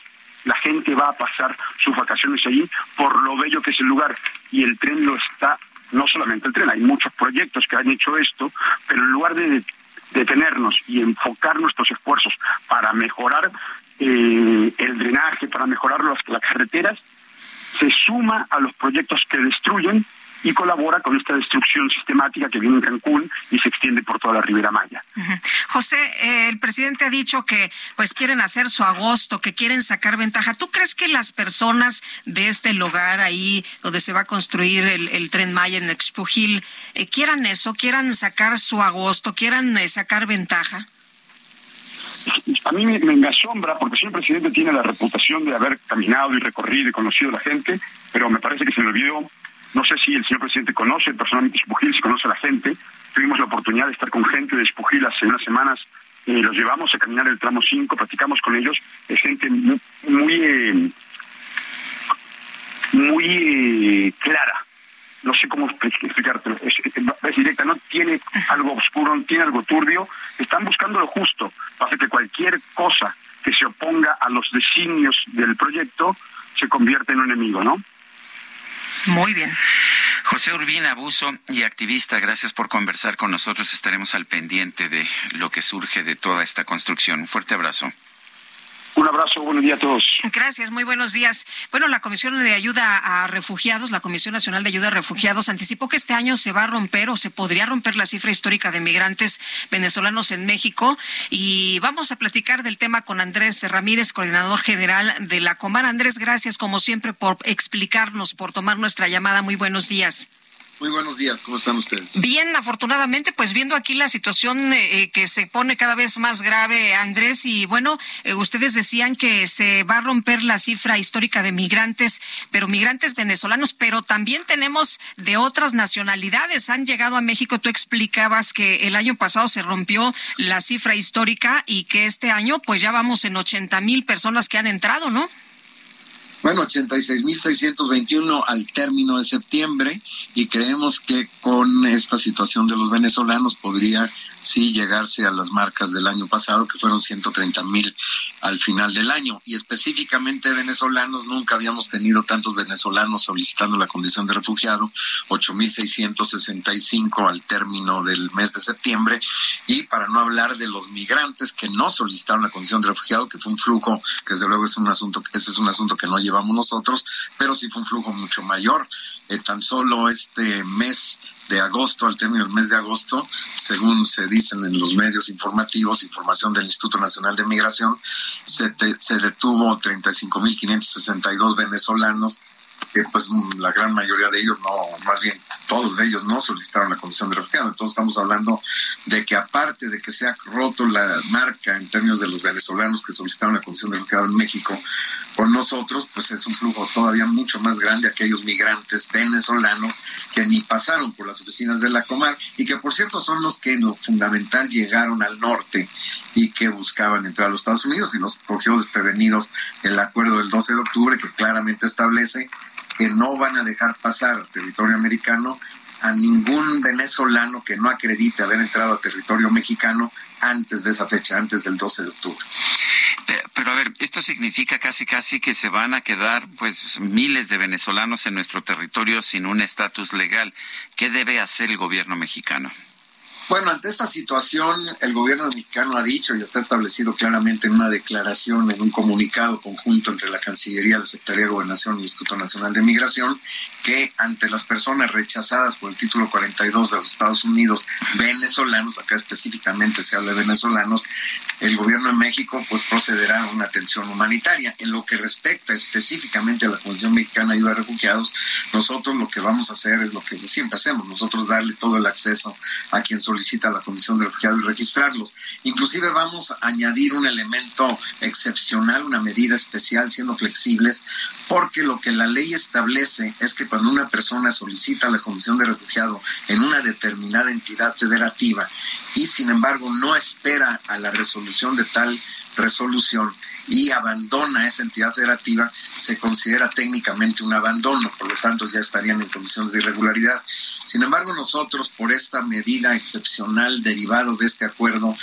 con los Estados Unidos y por estas medidas humanitarias, vamos a darle la posibilidad a personas que hayan abandonado el trámite, es decir, que hayan no esperado la resolución en la entidad federativa donde solicitaron, que en la gran mayoría estamos hablando de Chiapas, o sea, la inmensa mayoría de los venezolanos han solicitado la condición de refugiado en Chiapas en general y muy en particular en Tapachula. Varios de ellos no esperaron el trámite eh, de resolución, abandonaron y por tanto técnicamente es un abandono. Sin embargo, repito, vamos a darles la facilidad, siendo flexibles, de que pudieran eh, solicitarla excepcionalmente, temporalmente, hasta, hasta un determinado tiempo, de que puedan solicitar la condición de refugiado con la Comar en otra entidad federativa, por ejemplo, aquí en la Ciudad de México, y este vamos a ver qué pasa. Hasta ahora es muy temprano, desde ayer hemos tenido un pequeño incremento, realmente no hemos tenido algo drástico. Hoy en la mañana lo que teníamos era una fila de unos 70 personas afuera de la Comar, nada tan inusual. Hemos tenido algún pequeño incremento en Monterrey, un incremento más notable en el caso de Tijuana. Eh, pero bueno, acá el tema está más bien por el lado de los albergues, están saturados prácticamente en todas las ciudades fronterizas, los albergues también en Ciudad de México, donde atiende sociedad civil, iglesia, a través de albergues importantes como Cafemín, Casa Refugiados, pues ya están hablando que están saturados los albergues de no solamente los venezolanos, sino muchas otras nacionalidades que han llegado, como bien se indicaba, eh, realmente hemos roto el récord este año de las nacionalidades también. El año pasado tuvimos 110 nacionalidades, que fue la marca histórica a lo largo del año, y este año ya apenas al cierre de septiembre ya tenemos las 110 nacionalidades, por lo que muy seguramente tendremos más de las 110 este año. Esto se añade a los venezolanos. Los venezolanos, de hecho, a pesar de que han aumentado mucho este año, es la cuarta nacionalidad, ni siquiera la primera nacionalidad que más ha solicitado la Comisión de Refugio en México este año. Em, te quisiera preguntar, eh, Andrés, eh, ¿qué condiciones debe cubrir alguien cuando busca refugio en México? Y también si se da prioridad a alguna nacionalidad, en este caso, ¿se estaría dando prioridad a los venezolanos? No, en términos de admisión no damos prioridad a nadie porque es una cuestión eh, absolutamente igualitaria, no queremos discriminar a nadie ni dar prioridad a nadie. De hecho, los venezolanos, como te digo, es la cuarta nacionalidad que más ha solicitado la condición de refugiado. Requisitos no hay. Cualquier persona extranjera que llega a las oficinas de la Comar puede solicitar. Lo único que tiene que tener 30 días naturales en el país es de, exceder esa esa fecha ya se considera algo este que sobrepasa el tiempo, el plazo que establece la ley eh, y normalmente no podría tener acceso, aunque pudiera haber algún análisis de condiciones excepcionales o circunstancias por las cuales el propio solicitante nos explica y si esto es absolutamente razonable se le da acceso. Fuera de ahí no hay ningún requisito. Ahí el tema está en el análisis posterior, es decir, una vez que solicitan y se registran, se entra en un proceso de análisis, primero a través de una entrevista a profundidad que puede durar muchas horas y a veces no solo una, sino varias, para determinar si efectivamente la persona cumple o no con las características señaladas en la propia ley mexicana para considerar una persona refugiada.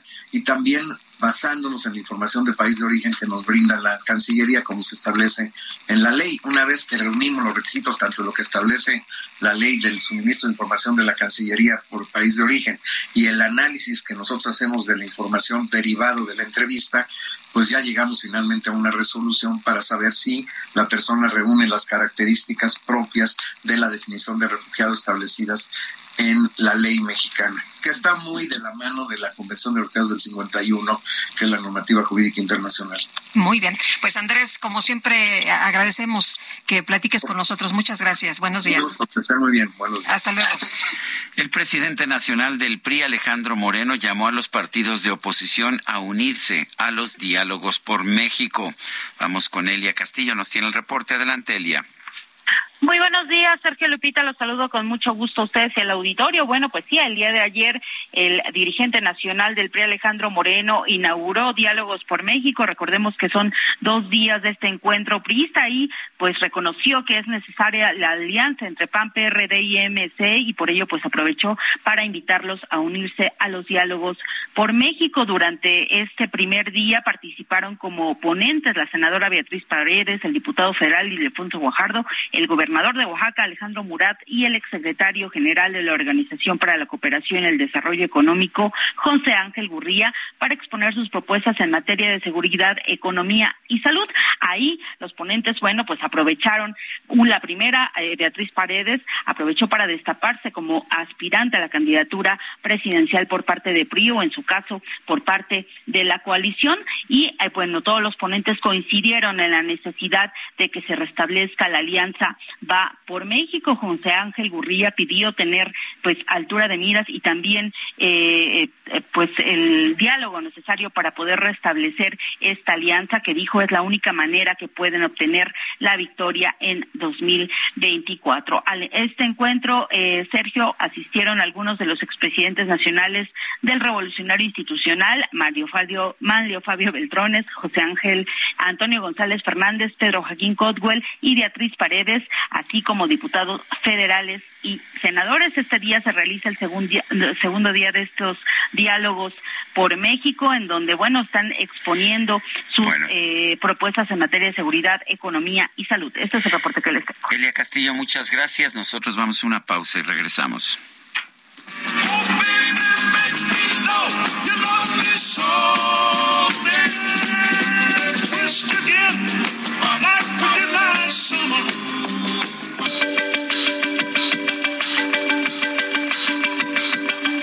Sergio Sarmiento y Lupita Juárez quieren conocer tu opinión, tus comentarios o simplemente envía un saludo para hacer más cálida esta mañana. Envía tus mensajes al WhatsApp 55 20 10 96 47.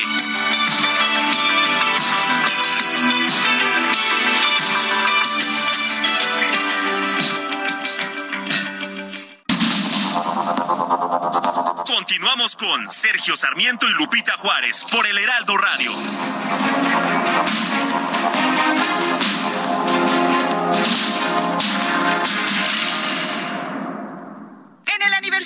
Soriana lo damos todo. Shampoo Head and Shoulders 650 mililitros de 102 cada uno, 2 por 150 pesos. Alimento húmedo Whiskas o Dog Chow en pouch de 12.90 cada uno, 6 por 50 pesos. Soriana, la de todos los mexicanos. A octubre 26. Aplican restricciones.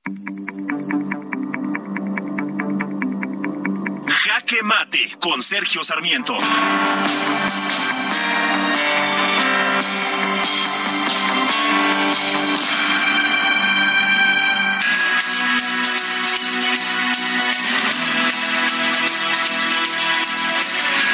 Secretario de Gobernación, Adán Augusto López, comentó que la Comisión de Defensa de la Cámara de Diputados no es el organismo ante el que tiene que rendir cuentas un funcionario como el secretario de la Defensa. Entonces me pregunto yo, ¿quién es o cuál es la institución ante la que debe rendir cuentas la Secretaría de la Defensa y el propio secretario de la Defensa? Porque vale la pena señalar que no tener una rendición de cuentas, ocultar el gasto, ocultar lo que se hace es siempre muy dañino, sobre todo porque se hace con dinero del pueblo y por supuesto hay que rendir cuentas al pueblo y hasta donde yo tengo entendido el Congreso de la Unión representa esa soberanía ante la cual hay que rendir cuentas. Pero bueno, la verdad es que eh, Hoy más que nunca es importante que tengamos una Secretaría de la Defensa que aprenda a rendir cuentas como parte de un ejercicio que existe en todos los países democráticos del mundo. Y digo esto porque además ya de las funciones propiamente militares, la Secretaría de la Defensa está haciendo labores de policía, pero además se está construyendo puentes, se está construyendo eh, trenes, se está construyendo aeropuertos, se está haciendo cargo de aduanas, se está haciendo eh, cargo de, eh, de lo que antes era la Dirección General de Aeronáutica Civil, en fin, está haciendo toda una serie de labores que por su propia naturaleza deben obligar a la rendición de cuentas. Si la Comisión de la Defensa no es la institución adecuada para que rinda cuentas la Secretaría de la Defensa, entonces creo que el secretario de Gobernación nos debería decir cuál es la institución ante la cual debe rendir cuentas la Secretaría de la Defensa. Yo soy Sergio Sarmiento y lo invito a reflexionar.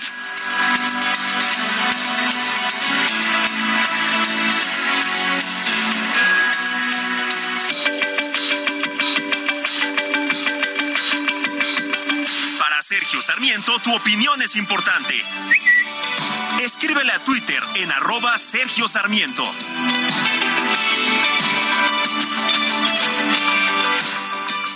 En Soriana encuentras la mayor calidad. Carne molida de res 80-20 a solo 87.90 el kilo. Y milanesa de res pulpa blanca a 159 pesos el kilo. Sí, a solo 159 pesos el kilo. Soriana, la de todos los mexicanos. A octubre 19. No aplica con otras promociones. Aplican restricciones.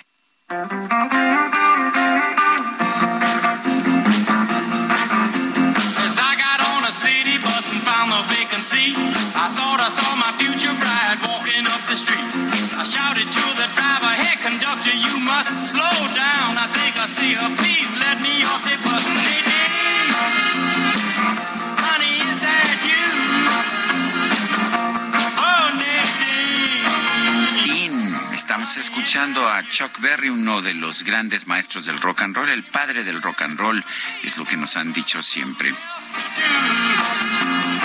El 18 de octubre es la fecha de su nacimiento. Sí, Chuck Berry nació el 18 de octubre de 1926. No sabía que el Quique tenía tan buenos pasos. ¿Ya ves? Míralo. Muy bien. Nos dice una persona en el auditorio, buenos días, Adán Augusto está más preocupado por dividir que por la seguridad de todo el país. Dice que Guanajuato, Michoacán y Jalisco son un paraíso de la delincuencia. Sin embargo, Guerrero y Zacatecas, gobernadas por Morena, omite comentar. Eh, dice por Morena y Sí, no, no dice- comenta, dice, no ah, nos da su oh, nombre. no nos da su nombre, dice, soy de la ciudad, nada más nos dice, soy de la Ciudad de México. Buen día. Dice otra persona, Raúl Hernández, el gobierno lo que quiere es que la gente saque Hiring for your small business? If you're not looking for professionals on LinkedIn, you're looking in the wrong place. That's like looking for your car keys in a fish tank. LinkedIn helps you hire professionals you can't find anywhere else, even those who aren't actively searching for a new job but might be open to the perfect role. In a given month, over 70% of LinkedIn users don't even visit other leading job sites. So start looking in the right place. With LinkedIn, you can hire professionals like a professional. Post your free job on linkedin.com/people slash people today. Su dinero de los bancos y lo tenga en efectivo, así pueden pedirles dinero para la campaña sin necesidad de fiscalizarlo. Así ha trabajado el gobierno de López toda su vida. Y van a hacer una consulta para preguntarnos qué queremos que se haga con las cuentas de banco olvidadas. Es lo que nos dice Ricardo. No, no le van a preguntar, nada más van a gandallarse la lana y ya. Así es. Eh, bueno, vamos con otros temas. Eh, el- vamos a hablar sobre la Defensoría, el Instituto Federal de la, eh, de la Defensoría. Este, este es un instituto que, pues, que ha tenido una actividad, una actividad bastante intensa, particularmente en los últimos años. Netzaí Sandoval Ballesteros es director general del Instituto Federal de Defensoría Pública. Netzaí Sandoval Ballesteros, buenos días. Gracias por tomar nuestra llamada. Cuéntenos exactamente qué es este Instituto Federal de la Defensoría. ¿Qué hace? Muy buenos días, Sergio. Muy buenos días, Guadalupe. Buenos días, da ¿qué mucho gusto saludarlos. Y pues sí, tienes razón, Sergio. Esta es una institución de servicio, es un despacho gratuito. Es de hecho el despacho de abogados más grande de México, que tiene presencia en más de 100 ciudades, que brinda eh, asistencia legal a las personas en las situaciones más vulnerables. Es un despacho pagado por el Estado mexicano que ha aumentado sus servicios durante la gestión del ministro Arturo Saldívar para poder acercar la justicia a las personas que más la necesitan. Eh, Netzaí, eh, ¿qué se ha logrado hasta este momento? ¿Qué eh, pues eh, retos han superado? ¿Qué sí se ha hecho? Claro. Mira, Guadalupe, la administración del ministro Saldívar se propuso al iniciar su, su plan de trabajo en, en 2019, por ejemplo, que creáramos una unidad de litigio estratégico. No solo cumplimos con eso, sino que también creamos una Secretaría Técnica de Combate a la Tortura. Es decir, durante la gestión del ministro Saldívar se crearon áreas nuevas dentro de la Defensoría Pública. También te puedo compartir que cuando nosotros llegamos teníamos presencia, teníamos delegaciones en 27 estados de la República. Hoy tenemos, gracias al apoyo del Consejo de la Judicatura, delegaciones en 32, es decir, en todo el país. Eh, ampliamos el servicio de la Defensoría Pública, pasamos de 2.700 trabajadores a más de 3.000 y, por ejemplo, creamos un call center nacional, es decir, un teléfono donde la gente puede llamar en forma gratuita 24 horas, 365 días al año y recibir atención inmediata, no solamente de alguien que va a tomar un recado, un, telefonista, no, reciben atención inmediata de abogadas y abogados de la Defensoría Pública Federal. En este Defensatel, eh, el, el número es 800-224-2426, y la gente puede recibir asistencia todo el tiempo, y en el caso de que sea un asunto federal, que sea de nuestra competencia, se les enlaza con el abogado especialista, la abogada especialista, para que puedan recibir una asesoría o incluso que los podamos representar en juicio.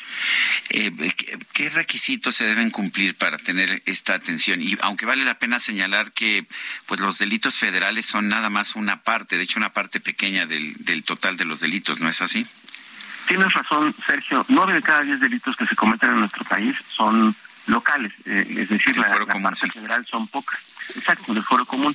Pero en la Defensoría Pública, durante la gestión del ministro Saldívar, ha asumido un rol más eh, activo en otras materias. Por ejemplo, en, el fuero común estamos llevando litigios donde las mujeres han sido criminalizadas por eh, su por interrumpir el embarazo o casos de feminicidios, eh, pues es un problema muy grande para nuestro país. En esos asuntos estamos interviniendo a pesar de que ser eh, casos del fuero común. También te compartiría que la Defensoría Pública atiende otras materias, no solo delitos federales, sino que también litigamos, por ejemplo, materia civil, mercantil, administrativa, migratoria y laboral. En este nuevo sistema de justicia laboral, eh, una de, uno de los actores importantes de, del nuevo sistema, pues es el, el Instituto Federal de Defensoría Pública, con abogadas y abogados especializados que dan servicio a, cualquier persona que lo necesite. Y cuando hablabas de los requisitos, pues simplemente implica, en materia penal, cualquier persona que lo solicite puede tener un abogado gratuito del Estado mexicano. Pero en otras materias, como estas que platicábamos, ¿no? Eh, se necesita un estudio socioeconómico y básicamente el requisito es que las personas tengan ingresos menores a 12 salarios mínimos. Cualquier persona que cumpla con esto puede recibir nuestros servicios. Por ejemplo, estamos muy enfocados en atender a poblaciones indígenas, que son personas en situaciones muchas veces muy vulnerables. Y en ese sentido, la Defensoría también ha tenido un crecimiento notorio. Cuando el ministro Saldívar arrancó su administración en 2019, teníamos capacidad de traducción de 39 variantes lingüísticas. Hoy, que estamos pues ya hacia el cierre de la administración, eh, tenemos 148, capacidad de traducción de 148 variantes lingüísticas de nuestros pueblos indígenas. Y esto es muy importante porque no se trata solamente de que las personas indígenas comprendan lo que está pasando en un proceso, también es importantísimo que los órganos jurisdiccionales, que las jueces y los jueces comprendan la cosmovisión de nuestros pueblos indígenas. Y por esto estos, estos son abogadas y abogados que nacieron en esa cultura indígena y que aprendieron derecho, pero su lengua materna es la lengua indígena. Entonces, eh, este tipo de capacidad no lo tiene ninguna otra institución del Estado mexicano. Es decir, el, el, la cantidad de abogadas, abogados, traductores que tiene esta institución, pues es la más grande del país. Yo quiero agradecerte, Netzaí Sandoval Ballesteros, director general del Instituto Federal de Defensoría Pública, esta conversación.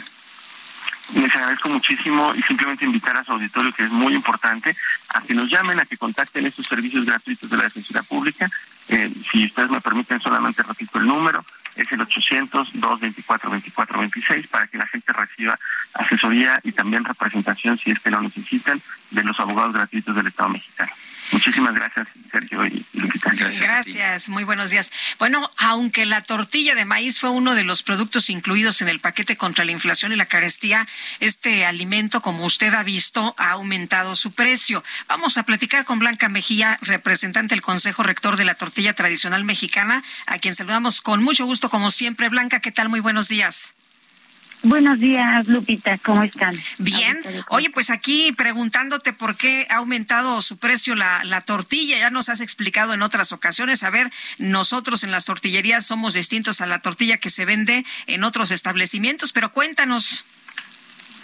Claro que sí, mira, eh, la, el aumento en el precio de la tortilla y este tiene que ver con varios factores. El que ahorita nos está ocupando este y que nos se estaba proponiendo en este pacto contra la carestía, este era que las harinas bajaban un 3% cuanto 3% de su precio total en una harina que no es muy utilizada para hacer tortillas y con esto se pretendía que la tortilla bajara de precio, pero esto pues es completamente real.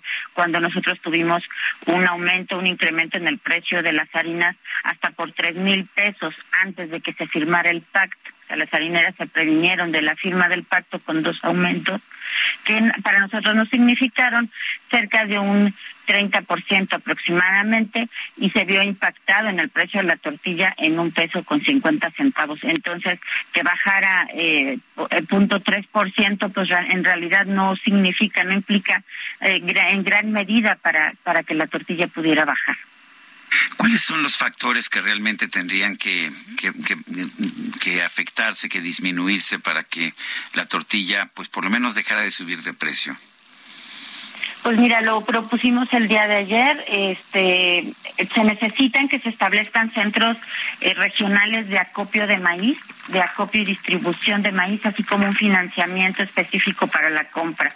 Este, también necesitamos que se invierta en capacitación. Estamos trabajando eh, también de eh, a través de la red de maíz y de la Alianza por nuestra tortilla para generar estos espacios de profesionalización en el centro, en, en todas las este, tortillerías y en todo, a través de los propietarios también, para que la tortilla sea elaborada de una mejor manera, ¿no? O sea, lo que nosotros pretendemos también es llevar una mejor tortilla, una tortilla de calidad a la mesa de todas las de las y los mexicanos, ya que debido al crecimiento de la del, eh, de la distribución de las harinas, la calidad de la tortilla ha bajado. Blanca, se ha mencionado por parte del presidente esta posibilidad de que no haya supervisión de lo que entre los alimentos, algunos que entran a, a nuestro país, con tal de que no haya tanta carestía. ¿Cómo ven ustedes esto? Pues mira, en realidad eh, vemos que ahí solamente una empresa sería la beneficiada, ya que a nivel mundial solamente es una empresa la que produce harina eh, de forma internacional, no hay más, o sea, hay otras empresas aquí en México que son pequeñitas, que también producen harina, pero en realidad sabemos que solo una la que hace harina en el exterior y con maíces que desconocemos qué tipo, con regulaciones que, no tienen algún tipo de, vigilancia o restricción en cuanto al, tipo de genética con la que se con la que se siembra. Y, eh, y, y, al contrario, o sea, se retiran también, eh, digamos que la vigilancia de la genética este aquí en nuestro país, entonces no podríamos tener la certeza de cuál sería la harina que estaría ingresando este también para elaborar las tortillas, entonces preferiríamos que no que no ocurriera ese ese panorama. Y prohibiciones como las que tenemos para el uso del glifosato o del maíz transgénico hacen que sea más caro producir el maíz en México? Yo creo que ese no es un tema más bien de, de carestía, sino es un, es un tema de salud. Nosotros también estamos muy preocupados sobre los productos que utilizamos para hacer para elaborar nuestras tortillas, ¿no? Estamos muy a favor de la elaboración y de la del uso y de la promoción de los maíces nativos que tienen más beneficios este para la eh, nutricionales y, también están relacionados con temas de, de, la milpa, de los de los pluricultivos y no de los monocultivos que este, afectan los suelos y que afectan eh, el medio ambiente y que afectan la salud en muchos en muchos este aspectos. Bueno, por lo pronto, Blanca, no podemos bajar la tortilla, o sea, no se puede bajar la tortilla en México por los factores que tú ya nos dices, por las situaciones que ustedes están enfrentando y por la carestía en los productos. Así es, estaríamos esperando que Segalmex este que bueno se anunció también en este pacto que desde mayo Segalmex iba a intervenir y pues seguimos esperando que Segalmex nos llame, que Segalmex nos, nos diga cuál es la dinámica, qué va a ocurrir, ¿no? Para, para que este maíz llegue a los molinos de Nixtamal y, por supuesto, la tortilla ya no continúe subiendo. Muy bien. Blanca Mejía, muchas gracias. Como siempre, buenos días. Gracias, Lupita. Gracias, Sergio. Buen día. Son las ocho con cuarenta y siete minutos. Vamos con el Químico Guerra. El Químico Guerra. Con Sergio Sarmiento y Lupita Juárez. Químico Guerra, ¿qué nos tienes esta mañana? Adelante, buen día pues noticias diferentes de lo que estamos oyendo, Sergio Lupita. He platicado con ustedes varias veces acerca de la complejidad de la microbiota que tenemos en el intestino, de que nos sorprende cada vez más casi la inteligencia, una inteligencia dentro de nosotros, ¿verdad? Que a veces inclusive dirige en nuestro metabolismo. Fíjense que usando la inteligencia artificial para entender los patrones de comportamiento de las comunidades de bacterias que tenemos en el intestino, investigadores de la Universidad de Duke y del Hospital General de Massachusetts en los Estados Unidos emplearon algoritmos de aprendizaje de computadoras, o sea, lo que estamos usando hoy en día para que una computadora se conecte con otra y vayan aprendiendo juntas. Bueno, eso lo usaron para identificar patrones dentro de las comunidades bacterianas que viven en nuestros intestinos y que son imposibles de detectar por el ser humano. Estos patrones son tan sofisticados, fíjense, ser Lupita, entre las bacterias, que ningún científico los podía detectar con sus ojos. Escribe el doctor Lawrence de David, autor principal de este trabajo y director de genética molecular y microbiología en la Escuela de Medicina de la Universidad de Duke y lo publican en el Journal of Infectious Diseases, la revista de enfermedades infecciosas, una revista arbitrada. La investigación sugiere que el enfocarse en los microbios del intestino es primordial para el desarrollo de mejores vacunas y tratamientos preventivos para las enfermedades infecciosas como el cólera, como el COVID en tanto que algunas personas estridentistas están alertando acerca de que la inteligencia artificial puede llevar a robots asesinos, ¿no? Nosotros estamos demostrando el impacto positivo de esta herramienta en su potencial para curar enfermedades. Escribe la doctora Regina Larocque que es coautora y directora de la División de Enfermedades Infecciosas ahí en el Hospital General de Massachusetts. Ahora podemos comprender por qué algunas personas que entran en contacto con la bacteria del cólera, por ejemplo, enferman y otras no.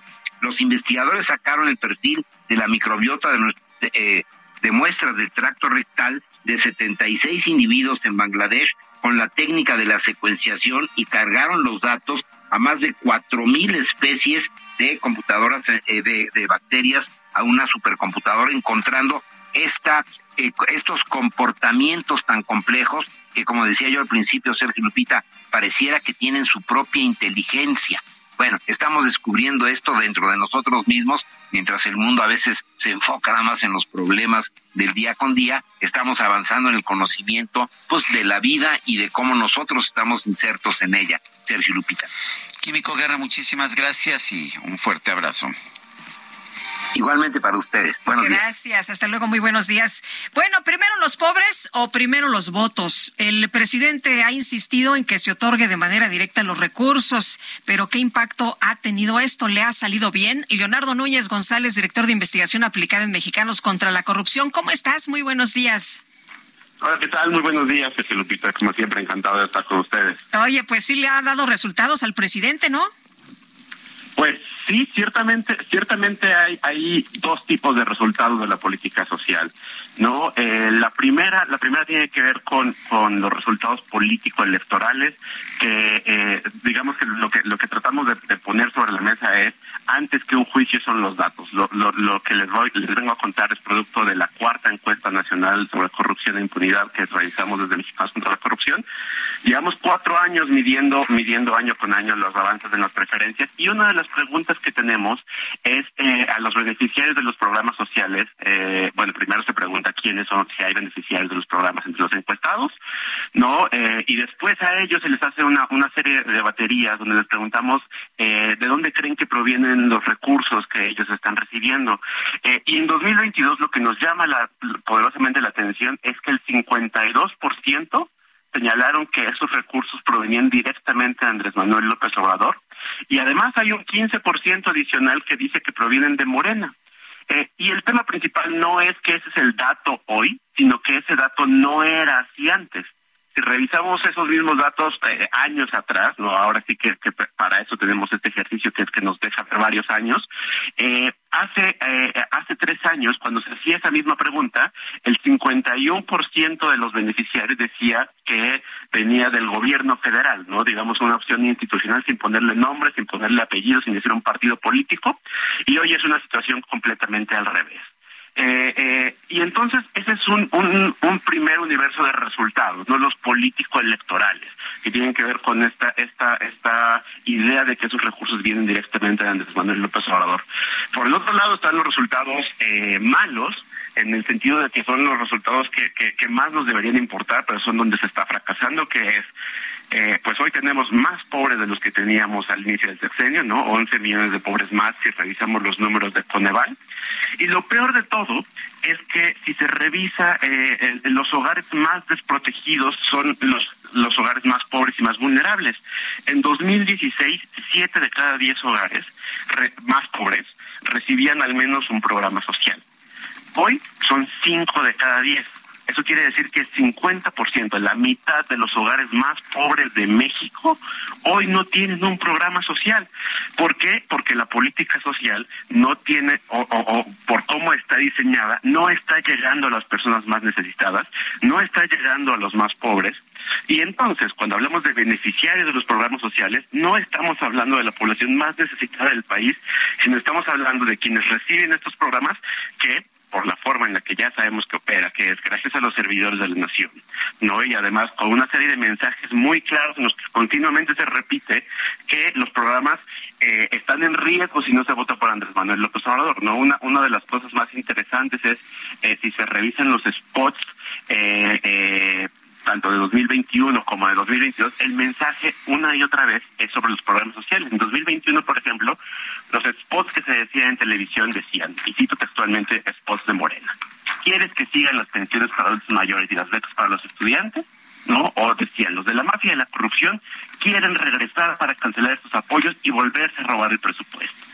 En la en la en la consulta de en la elección de revocación de mandato eh, hay notas documentales donde aparece el mensaje. Participa este 10 de abril en la revocación de mandato y apoya al presidente López Obrador. Si no participas, los corruptos nos quitarán las becas, los apoyos y las pensiones que hoy recibimos. Entonces, claramente tenemos una política social que constantemente nos recuerda, estos apoyos vienen del presidente y si no está el presidente, vas a perderlos. Y esos son los rasgos elementales de una política clientelar. Muy En la cual, en lugar de que tengamos derechos, en lugar de que pensemos en una política social para mejorar las condiciones de toda la población, para darle mejores oportunidades, tenemos esta política donde se entregan apoyos monetarios, el gobierno se desentiende del resto de sus responsabilidades, pero nos recuerda que vienen del presidente y hoy lo estamos viendo en los resultados. De Gracias, Leonardo Núñez, y nosotros vamos a una pausa y regresamos.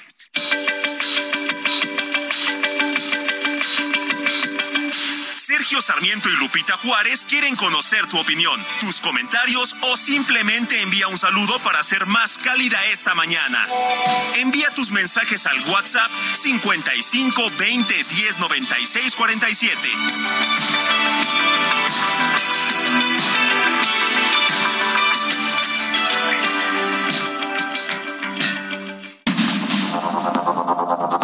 Continuamos con Sergio Sarmiento y Lupita Juárez por el Heraldo Radio.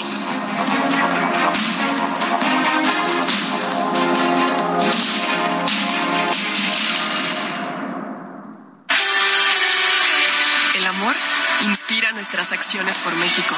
Reforestando la tierra, reciclando, cuidando el agua, impulsando a las mujeres y generando bienestar en las comunidades. Juntos somos Coca-Cola y contigo el amor multiplica.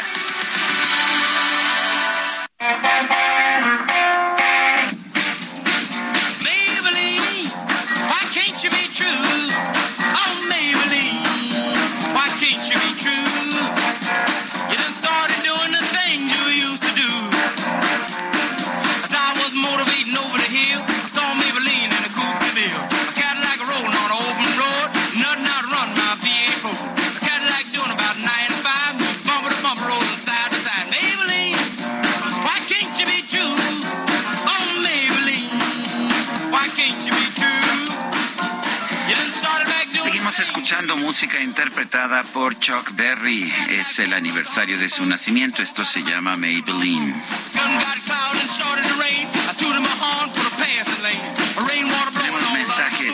Mensajes, mensajes de nuestro público. Muy buena bailada, ¿eh? Muy buena bailada la de esta mañana. Oye, nos dice Marta 48 CDMX. Buen día, estimados Lupita y Sergio. En relación a las cuentas inactivas en los bancos, me parece fuera de lugar que se legisle por cuenta y no por cliente. Uno puede tener varios instrumentos en un banco, como cuenta de cheques, tarjeta de crédito e inversiones. Si se mueve la cuenta de cheques y las tarjetas de crédito y la inversión en mercado de dinero, se deja crecer, la toman como inactiva. Si no, se hacen movimientos y la congelan y luego decomisan a los seis años, aunque se estén moviendo las otras cuentas. Esto me parece simplemente absurdo. Me parece una gandalle a mí. Bueno, quiero mandarle una fuerte felicitación a un radioescucha que hemos tenido durante mucho tiempo, Guadalupe, es Rubén Trujillo, quien hoy cumple años, estudió economía y me dicen que, pues que me, que me admira mucho. Eh, Ah, yo, qué bonito, muy. yo estudié filosofía, no economía, pero me he dedicado a escribir sobre economía desde que este- era yo muy, muy joven.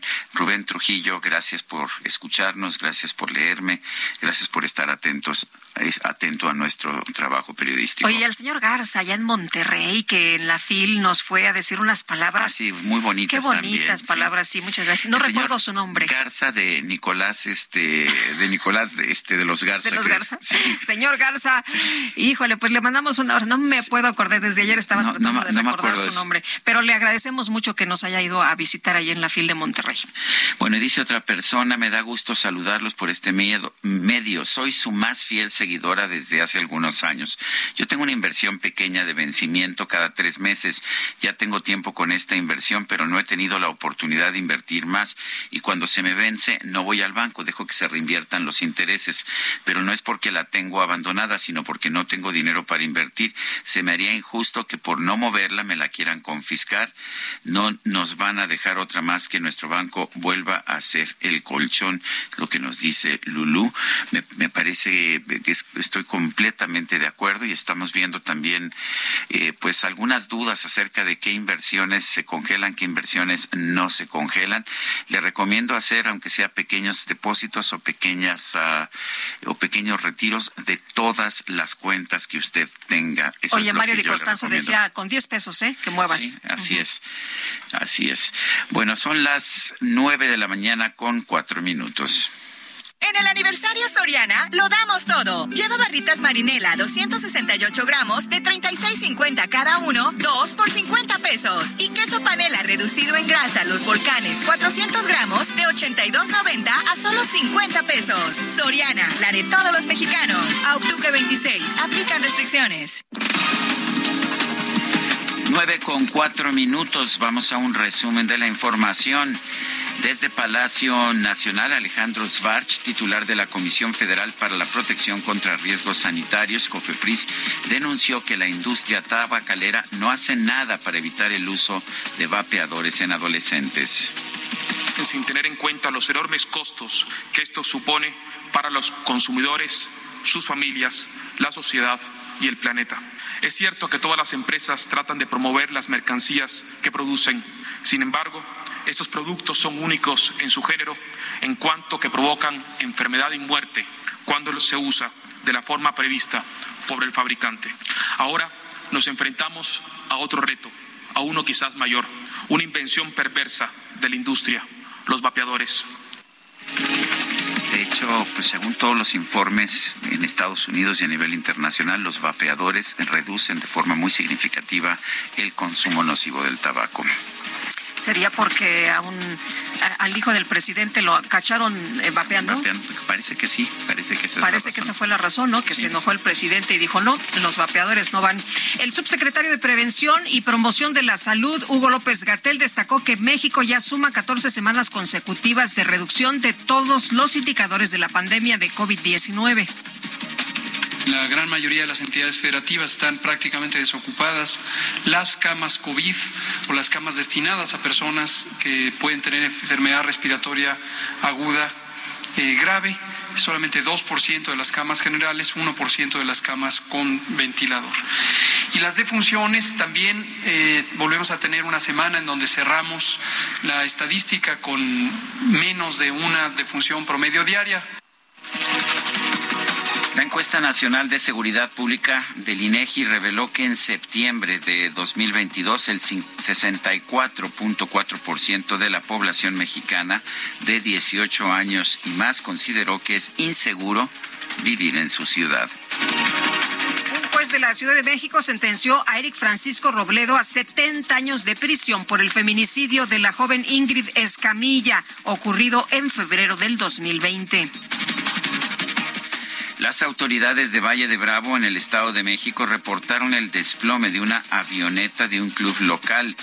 Hay un saldo de una persona muerta y de tres lesionados.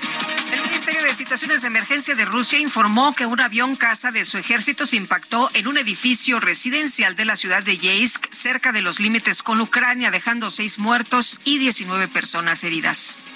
Asar costillas es asar, igual que un choripán.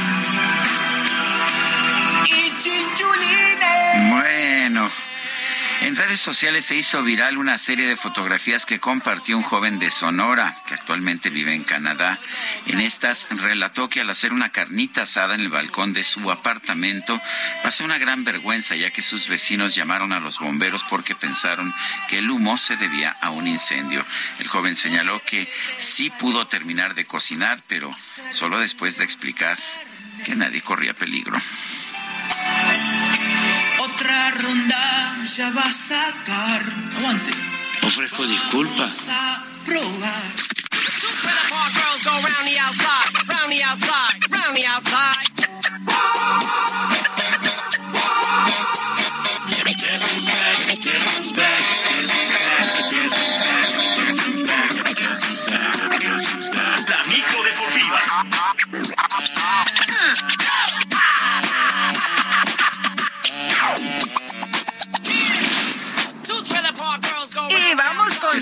Que, que- que- que nos pongamos a Que trabajar, nos pongamos dice a la trabajar. Oye, es productora, que que aquí en la chorcha. Ay, fui a las brasas el fin de semana, ¿eh? Sí, sí, ¿verdad? Y Se que comió muy rico, se comió muy ¿Cómo rico. estuvo tu etanito?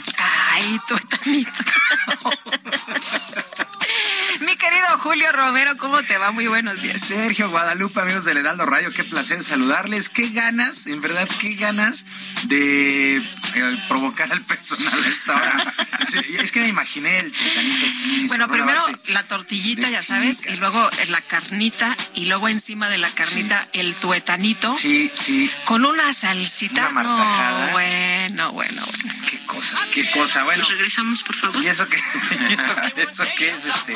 Y eso que es temprano. Bueno, vámonos rápidamente con la información deportiva este martes, este martes. Bueno, luego de ayudar de manera importante a los títulos de España eh, y de la Champions League, el atacante francés de la Liga Española, el atacante francés del Real Madrid, Karim Benzema, fue elegido como el balón de oro del fútbol, premio que entrega la famosa revista France Football. Benzema hizo válidos los pronósticos y recibió su primera distinción de la mano de su compatriota Zinedine Zidane en una elegantísima ceremonia. Benzema en ningún momento ocultó su felicidad.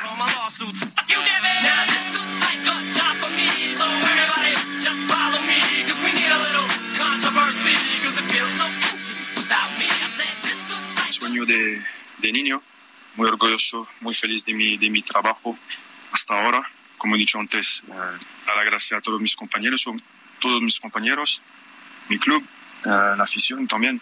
Y como he dicho, es, es un sueño de, de niño, entonces eh, muy, muy orgulloso de mi, de mi trabajo.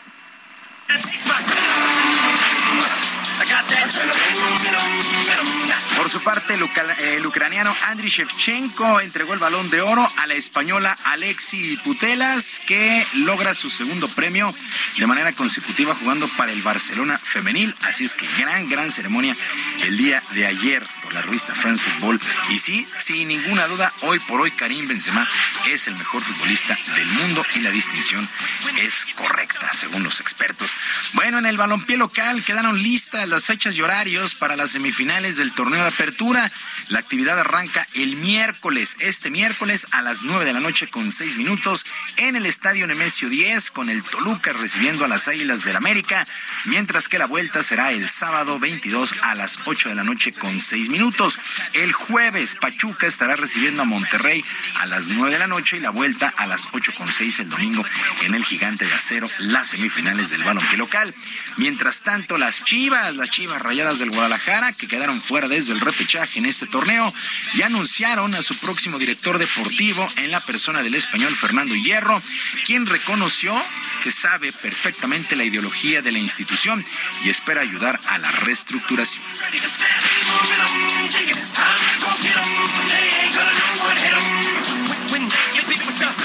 Aquí que, que no piense la gente que va un director deportivo del fútbol español y que va a querer eliminar otro tipo de pensamiento, va a querer eliminar todo lo que suene a, entrenadores que están en la casa. Nosotros venimos a sumar, nosotros vamos a compartir todas nuestras experiencias, que son muchas. Voy con un equipo de trabajo muy preparado, voy con un equipo de trabajo que evidentemente tenemos un reto muy bonito, pero vamos a trabajar juntos.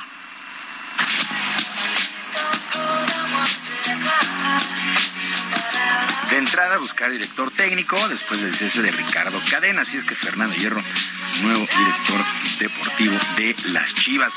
En otras cosas, en el clásico lunes por la noche, que puso fin a la semana 6 en el fútbol americano de la NFL, en tiempo extra, el equipo de los cargadores venció 19-16 a los Broncos de Denver. Un gol de campo de 39 yardas de Dustin Hopkins se fue, fue la diferencia. Eh, Justin Herbert lanzó 200, eh, 238 yardas, no pasa de anotación, sufrió una intercepción para el equipo de los cargadores, mientras que Russell Wilson 188 yardas y un touchdown para el equipo de los Broncos de Denver, que dejan su récord en dos ganados y cuatro perdidos. Los cargadores al revés, cuatro triunfos y dos descalabros. Entretenido el juego día ayer por la noche este de los Broncos de Denver, sí, contra los cargadores. Eh, ya, de eso que dices, ya me quiero dormir pero el tiempo extra, no, la verdad es que no se veía. Y todavía casi se agota el tiempo extra, ¿eh? Todavía se agota ese cuarto del tiempo extra. Estuvo bueno, bueno el juego, sin lugar a dudas. Bueno, también arrancó el WTA 1000 allá en Guadalajara, torneo del tenis femenil, allá en Zapopan. Y en resultados que llamaron la atención, la bielorrusa Victoria Zarenka avanza a la segunda ronda después de vencer 6-4 y 6-2 a la rusa Elina Abenesyan. Mientras que la australiana Alja Tomljanovic venció a la mexicana Fernanda Contreras 6-2 y 6-1, mientras que la china Lin Shu 3-6, 6-3 y 6-4 vino de atrás para superar a la francesa Alice Cornet en lo más destacado de la jornada, la primera jornada de este WTA 1000 allá en Guadalajara. Y la Lotería Nacional festejó el 60 aniversario del Gran Premio de México de la Fórmula 1 de automovilismo con un sorteo que se llevará a cabo el próximo 30 de octubre, exactamente el día de que la máxima categoría pisa de nueva cuenta la Magdalena Michuca. Se trata de un sorteo zodiaco con un premio de 11 millones de pesos. El precio de los cachitos será de 35 pesos y la serie 700 con 20. Margarita González Sarabia, directora de la Lotería Nacional, y Federico González Compeán, director del Gran Premio de México, fueron los encargados de hacer el anuncio oficial en una conferencia en las instalaciones del organismo y en las redes de la institución.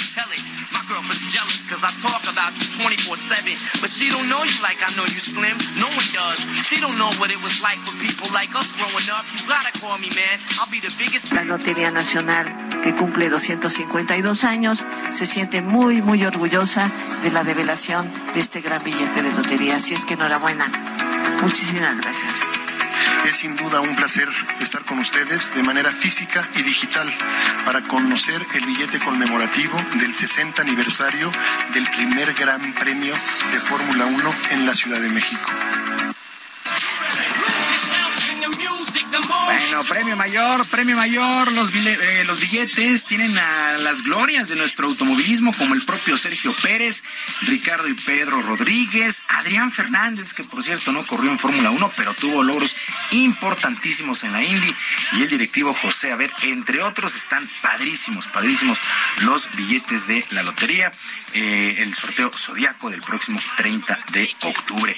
Y debido a la lluvia, el quinto y definitivo juego de la serie divisional entre los Yankees y los Guardianes de Cleveland se pospuso para el día de hoy a las 3 de la tarde en el Bronx debido al mal clima.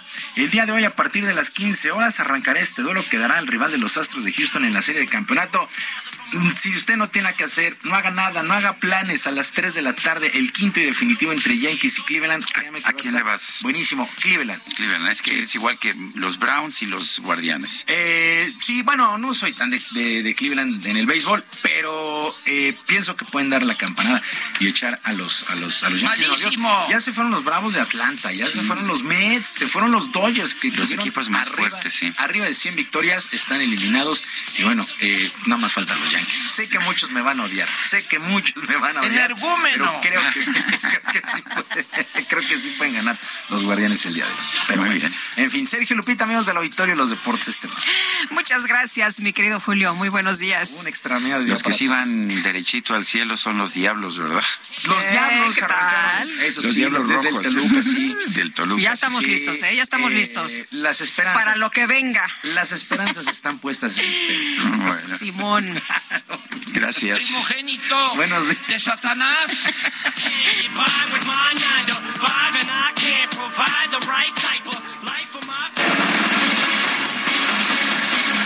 No, mejor vamos, vamos con Mónica Ríez, que sí nos tiene información importante y seria. Adelante, Mónica. Hola, hola, gracias Lupita, Sergio, un gusto saludarlos también esta mañana y aprovechar para comentarles de esta oferta de Sam's Club y City Banamex. Compra a 18 meses sin intereses con tu tarjeta de crédito Citibanamex y recibe tres mensualidades en tarjeta de bonificación. Además, al hacerte socio o renovar tu membresía titular Benefits o Plus, obtén 100 pesos de descuento. Vigencia al 18 de octubre de 2022. Condiciones en citibanamex.com diagonal promociones. CAT promedio 77.8% sin IVA calculado al 26 de julio de 2022, vigente al 26 de enero de 2023. Regresamos con ustedes, Sergio Sarmiento, Lupita Juárez, amigos, gracias. Gracias, Mónica. Mónica Reyes. Bueno, un juez federal otorgó dos amparos al exgobernador de Nuevo León, Jaime Rodríguez Calderón, y de todos los detalles nos cuenta esta mañana Daniela García. Daniela, ¿cómo estás? Hola, Dani. El día de ayer se dio a conocer esta información. Un juez federal otorgó dos amparos al exgobernador, también conocido como el Bronco. Esto, pues, contra la vinculación a proceso que tiene el exmandatario, así como la prisión preventiva que se le otorgó hace algunos meses y que lo mantiene actualmente en arraigo domiciliario. El juez décimo cuarto de distrito de amparo en materia penal, Eric Zabalgoitia Novales, fue quien otorgó estos dos amparos para el exgobernador neolonés quien impugnó los procesos en su contra. Recordemos, son dos delitos, eh, delitos electorales y abuso de autoridad, que lo mantienen actualmente en esta prisión preventiva, que también pues se le otorgó tras registrar complicaciones por su salud tras haber estado internado en el penal 2 de Apodaca. Según ha trascendido en la carpeta judicial, se establece que el juez de control de justicia penal federal en el Estado de Nuevo León debe determinar si se realizó o no el proceso de registro de quienes se ostentaron como defensores de Rodríguez Calderón el pasado 16 de marzo en su primer juicio. Esto quiere decir, Lupita Sergio, que existe la duda de si el exgobernador estuvo representado correctamente por los abogados que designó y bueno, ante esto se deberá celebrar una nueva audiencia para determinar esto y pues avanzar con el caso que tiene pendiente el exgobernador, si se retiran estos cargos y o se mantiene todavía este proceso legal que tiene en su contra. Bien, pues Dani, muchas gracias por este reporte. Muy buenos días. Seguimos pendientes, muy buenos días. Bueno, y unos 28 alumnos de la Escuela Secundaria Técnica Industrial número 67 en el municipio de Álamo, Temapache, en Veracruz, fueron ingresados al Hospital General por una posible intoxicación. Otro caso más. Vamos a ver los detalles con Juan David Castilla. Adelante, Juan David. Muy buenos días, Sergio Lupita, los saludo con gusto desde el estado de Veracruz. Efectivamente, hasta el día de ayer se hablaba de 28 alumnos de esta escuela que habían sido ingresados a este hospital general por posible intoxicación. Sin embargo, decirles que recientemente el gobernador de Veracruz, Cuitlagua García Jiménez, detalló que esta cifra de menores con síntomas pasó de 28 a 36. Mencionó que en el municipio de Poza Rica se encuentra realizando estos estudios médicos a los estudiantes para determinar las causas de su malestar y confirmar si se trató de una intoxicación, además de que se está analizando el agua y alimentos de esa escuela. Decirles también que el mandatario estatal indicó que la cifra de pacientes hospitalizados puede variar durante el día, toda vez que consideran otros tres alumnos en la misma situación y además que podrían dar de alta a los que ya presenten alguna mejoría. Cabe recordar que algunos de estos menores se desmayaron en pleno acto cívico que presidió la alcaldesa morenista Lilia Rieta Pardo en este plantel educativo que se encuentra sobre la calle Justo Sierra de la Colonia Unidad y Trabajo. Algunos de los síntomas que presentaron estos chicos de esta escuela fueron dolor de cabeza y de ojos, así como también mareos, pero sin llegar al vómito. Llama la atención, Sergio Lupita, que el director de esta escuela, Efraín Alonso Barragán, justificó que los desmayos ocurrieron presuntamente porque los alumnos permanecieron formados en el acto cívico durante más de una hora y la mayoría de ellos no había desayunado. Sin embargo, las autoridades estatales indicaron que se están llevando a cabo los estudios correspondientes, serán aplicadas las pruebas toxicológicas y más adelante se dará a conocer si esto fue realmente por una intoxicación. Sergio Lupita. Pues eh, muchas gracias, Juan David Castillas. Estaremos al pendiente porque son ya muchos los casos que hemos visto así en el país. Gracias y un fuerte abrazo. Excelente día igualmente, Sergio. Bueno, y Cuba reemplazó a su ministro de Energía y Minas y nombró en el cargo a Vicente de la O. Levy, quien era titular del Grupo Empresarial de la Electrónica, informaron este lunes medios estatales, mientras el país se enfoca en contener los sucesivos apagones que han suscitado protestas allá en la isla. De la O se desempeñó anteriormente como director de la Unión Eléctrica Nacional. Yo creo que no es un tema de, pues, de personas, ¿no? no, Yo creo que es un tema, pues más bien de la situación que tienen allá por esta, por esta problemática de, pues no solamente en eh, temas energéticos. Bueno, y en otros temas y en otro país, Francia está viviendo este martes una jornada de huelga. Esto es, esta es visible sobre todo en los transportes. Están reclamando un alza salarial que compense la inflación y están denunciando la respuesta del gobierno francés a la huelga que están registrando las refinerías desde hace semanas.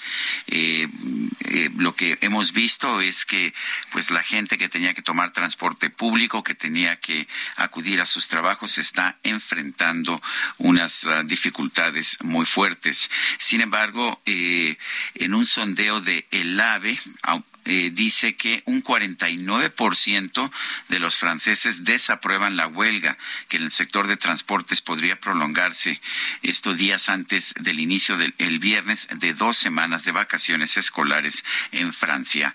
Los estudiantes de los liceos profesionales, funcionarios, comerciantes, trabajadores del sector de la energía y de los transportes están llamando a un paro, esto en colaboración con el sindicato CGT y otros sindicatos para defender el derecho a la huelga y reclamar un aumento de sueldo. Dicen que piden un salario mínimo de dos mil euros, que sería un aumento de 300 euros sobre el nivel actual.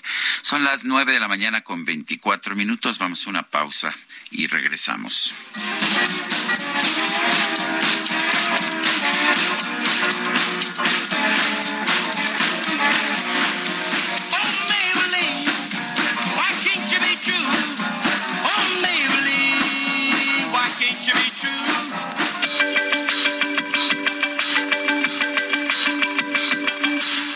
Sarmiento y Lupita Juárez quieren conocer tu opinión, tus comentarios o simplemente envía un saludo para hacer más cálida esta mañana.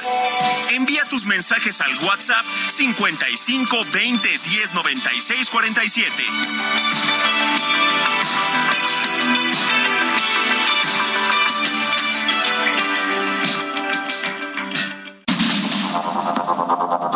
Continuamos con Sergio Sarmiento y Lupita Juárez por el Heraldo Radio.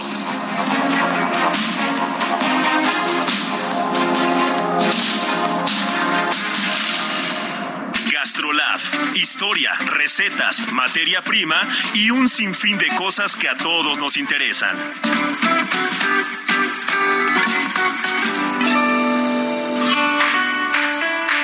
Heraldo Radio, soy el chef Israel Arechiga de Gastrolab y para el día de hoy traigo una receta buenísima, muy tradicional de una sopa de pescado que si bien tiene bastantes ingredientes, es muy sencilla de hacer. ¿Qué es lo que vamos a necesitar? Vamos a partir con un kilo de pescado, del que más les guste, pero de preferencia que sea pescado blanco. Pueden usar guachinango, puede ser pargo, puede ser robalo, extraviado, mero, ya que si usan un pescado tunido y usan los huesos o la cabeza para el fondo, lo más seguro es de que quede muy intenso de sabor. Así que ya saben, pescado blanco, bien lavadito los huesos y la carne, mucha firmeza y mucho sabor. Por otra parte, requerimos 250 gramos de apio, un par de zanahorias, un par de papas, un chile jalapeño, medio poro, tres dientes de ajo, dos hojas de laurel, un poco de perejil, pimienta negra, sal y aceite de girasol. Y ahora sí, con todos los ingredientes, ya saben lo que hay que hacer, ir a gastrolabweb.com para que de la mano nos lleven paso a paso con esta receta que no tiene fallo y es una delicia. Let me hear some of that rock and roll music. Any old way you choose it. It's got a backbeat, you can't lose it. Any old time you use it. It's gotta be rock and roll music. If you wanna dance with me. If you wanna dance with me. I have no kick against modern. Unless they try to play it too darn fast.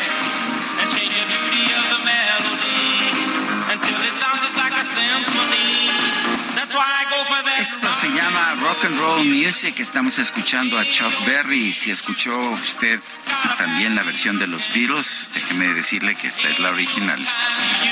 Oye, y no se puede mover porque está en los controles, pero ¿qué tal los ojos, eh? El DJ Kike disfrutando la música esta mañana. Y Kike, Kike. Bueno, nos dice una persona de nuestro auditorio, buenos días, soy Salvador Serrano de la Ciudad de México.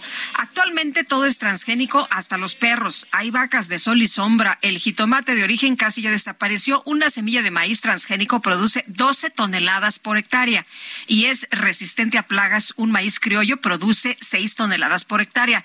Los transgénicos en nada afectan la salud y además nos dice, soy agricultor. Sí, por supuesto que no afectan la salud, eso está muy comprobado y basta con pues con echarle un vistazo a la literatura Oye, científica. pero hay algunos defensores, ¿no? Ya sabes, estos defensores de Sí, pero, sin ver, maíz no hay país. Primero y- decían, esta persona con la que hablamos nos dijo, no es que cuidamos la salud, pues no cuidas la salud de la gente por evitar el maíz transgénico. Sí reduces la productividad, pero no cuidas la salud de la gente. Todos comemos productos transgénicos todo el tiempo y por supuesto no tenemos absolutamente en miles y millones y millones de consumos, no tenemos ningún efecto negativo. Dice otra persona, estimado Sergio y Lupita, un placer escucharlos por acá sobre la vía López Portillo en el municipio de Tultitlán. Hay uno o dos espectaculares del PRD donde de- se declara que está proponiendo el costo de la tortilla a 10 pesos el kilogramo para combatir la inflación. Como siempre, puras mentiras. Soy Víctor Jiménez del Estado de México. Pues eh, lo que pasa es que si, si se hace así alguien, una de dos, si se baja el precio así que es a la mitad de lo que está más o menos en la actualidad, una de dos, o se acaba la tortilla, eh, porque pues nadie va a querer producir tortilla para regalarla, o este, o tiene que estar muy subsidiado, pero pues los subsidios cuestan, cuestan dinero, alguien los tiene que pagar. Son las nueve con treinta y cuatro minutos. Vámonos con Mónica Reyes, si te parece bien. Mónica, ¿qué tal? Buenos días. ¿Cómo están? Sergio, Lupita, ¿qué tal pinta la mañana? Espero que muy bien, porque les quiero compartir lo siguiente, amigos del Heraldo Radio. Esta semana, haz tu despensa en la Comer con Citibanamex. Llena tu carrito hoy mismo, ya que solo con tus tarjetas de crédito Citibanamex obtienes un 5% de bonificación en tu monedero naranja de la Comer en compras a partir de dos mil pesos. Vigencia del 14 al 31 de octubre de 2022. Condiciones en citibanamex.com diagonal promociones. CAT 77.8% sin IVA. Cálculo al 26 de julio de 2022. Vigencia al 26 de enero de 2023. Muchas gracias. Regresamos con ustedes. Bonita mañana. Gracias, Mónica. Muy buenos días. Bueno, tenemos ah, con nosotros aquí en la cabina del Heraldo al actor y cuentacuentos Mario Iván Martínez. Está celebrando 15 años de brindar voz, cuerpo y sonido al acervo de Francisco Gabilondo Soler, Cricri, el grillito cantor. Y bueno, siempre es un gusto para nosotros conversar con Mario Iván Martínez. Yo me confieso fan desde hace muchos años. Gracias por estar con nosotros y cuéntanos cómo vas a festejar eh, pues este, este hecho de que llevas tanto tiempo dándole voz a Cricri? Estamos festejando con una temporada feliz en el Teatro Hidalgo, atrás de Palacio de Bellas Artes. Es eh, para mí sin duda pues el mayor privilegio de mi carrera el, el brindar, como bien dijo, voz, eh, presencia, difusión, a quien a mi juicio es el máximo exponente de música y literatura infantil de habla hispana del siglo XX y sin parangón en realidad en el mundo hispano. Entonces imagínense ser cuentacuentos y que de pronto suene el teléfono y sea el mismísimo hijo de Cricri ofreciéndote la posibilidad de ser embajador de la obra de su egregio padre, alguien que marcó a tantas generaciones pues como dicen vulgarmente, a quien le dan pan que llore, yo estuve más que feliz de hacerlo y desde el 2007 he tenido el privilegio de eh, propiciar dos espectáculos teatrales, uno de ellos descubriendo a Cricri, con el cual me inauguré como embajador en el Poliforum en 2007 y que ahora estamos replicando en el Teatro Hidalgo los domingos a la una, pero también, por supuesto, eh, nos dimos a la tarea de difundir material poco conocido de Cricri, amén de las canciones famosas, a través de tres grabaciones. Cuéntanos de estas grabaciones y, lo que no, a lo mejor no es tan, pues que, escuchamos en, en, diferentes generaciones, pero que no fue de lo, de los grandes éxitos tal vez. ¿Y cómo las encontraste? Pues de la mano y con el apoyo y el abrazo y la constante supervisión, el escrutinio y la amistad de don Tiburcio Gabilondo Gallegos, quien tuvo a bien poner en mis manos material eh, poco conocido, porque claro, pues vas a un espectáculo de Cricri, no está el ratón vaquero, pues es como ir a un concierto de Queen y no está la Rapsodia Bohemia, ¿verdad? Todos queremos cantar eso. Pero ¿qué tal si también damos a conocer las anécdotas de don Periquín Plumero, pollitos jardineros, ratones bomberos, la cocada? Pero sobre todo, una de las cosas que me enfatizó Tiburcio al inicio de esta relación es que regresáramos al esquema que don Pancho diseñó para difundir su material en la radio durante los 25 años que estuvo en la W. Es decir, él escribía un texto que daba pie a la canción. Si te decía, por ejemplo, que las abuelitas no son damas viejas, sino muchachas antiguas, casi siempre con el don maravilloso de saber contar cuentos. Toma el llavero, abuelita. Ah, entonces la canción tiene más pertinencia al ser precedida de un texto lúcido, poético. Él se oponía a la anárquica programación de, de hits, de miscelánea de temas uno tras otro porque además pues él tenía la presión de crear, de llenar un programa, no podían ser todas canciones.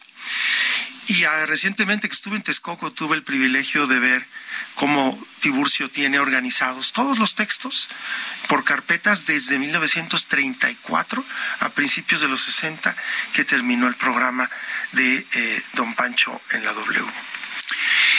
En, el escenario, ¿qué, ¿qué, vemos cuando si, si te voy a ver al Teatro Hidalgo? ¿Qué es lo que voy a ver exactamente?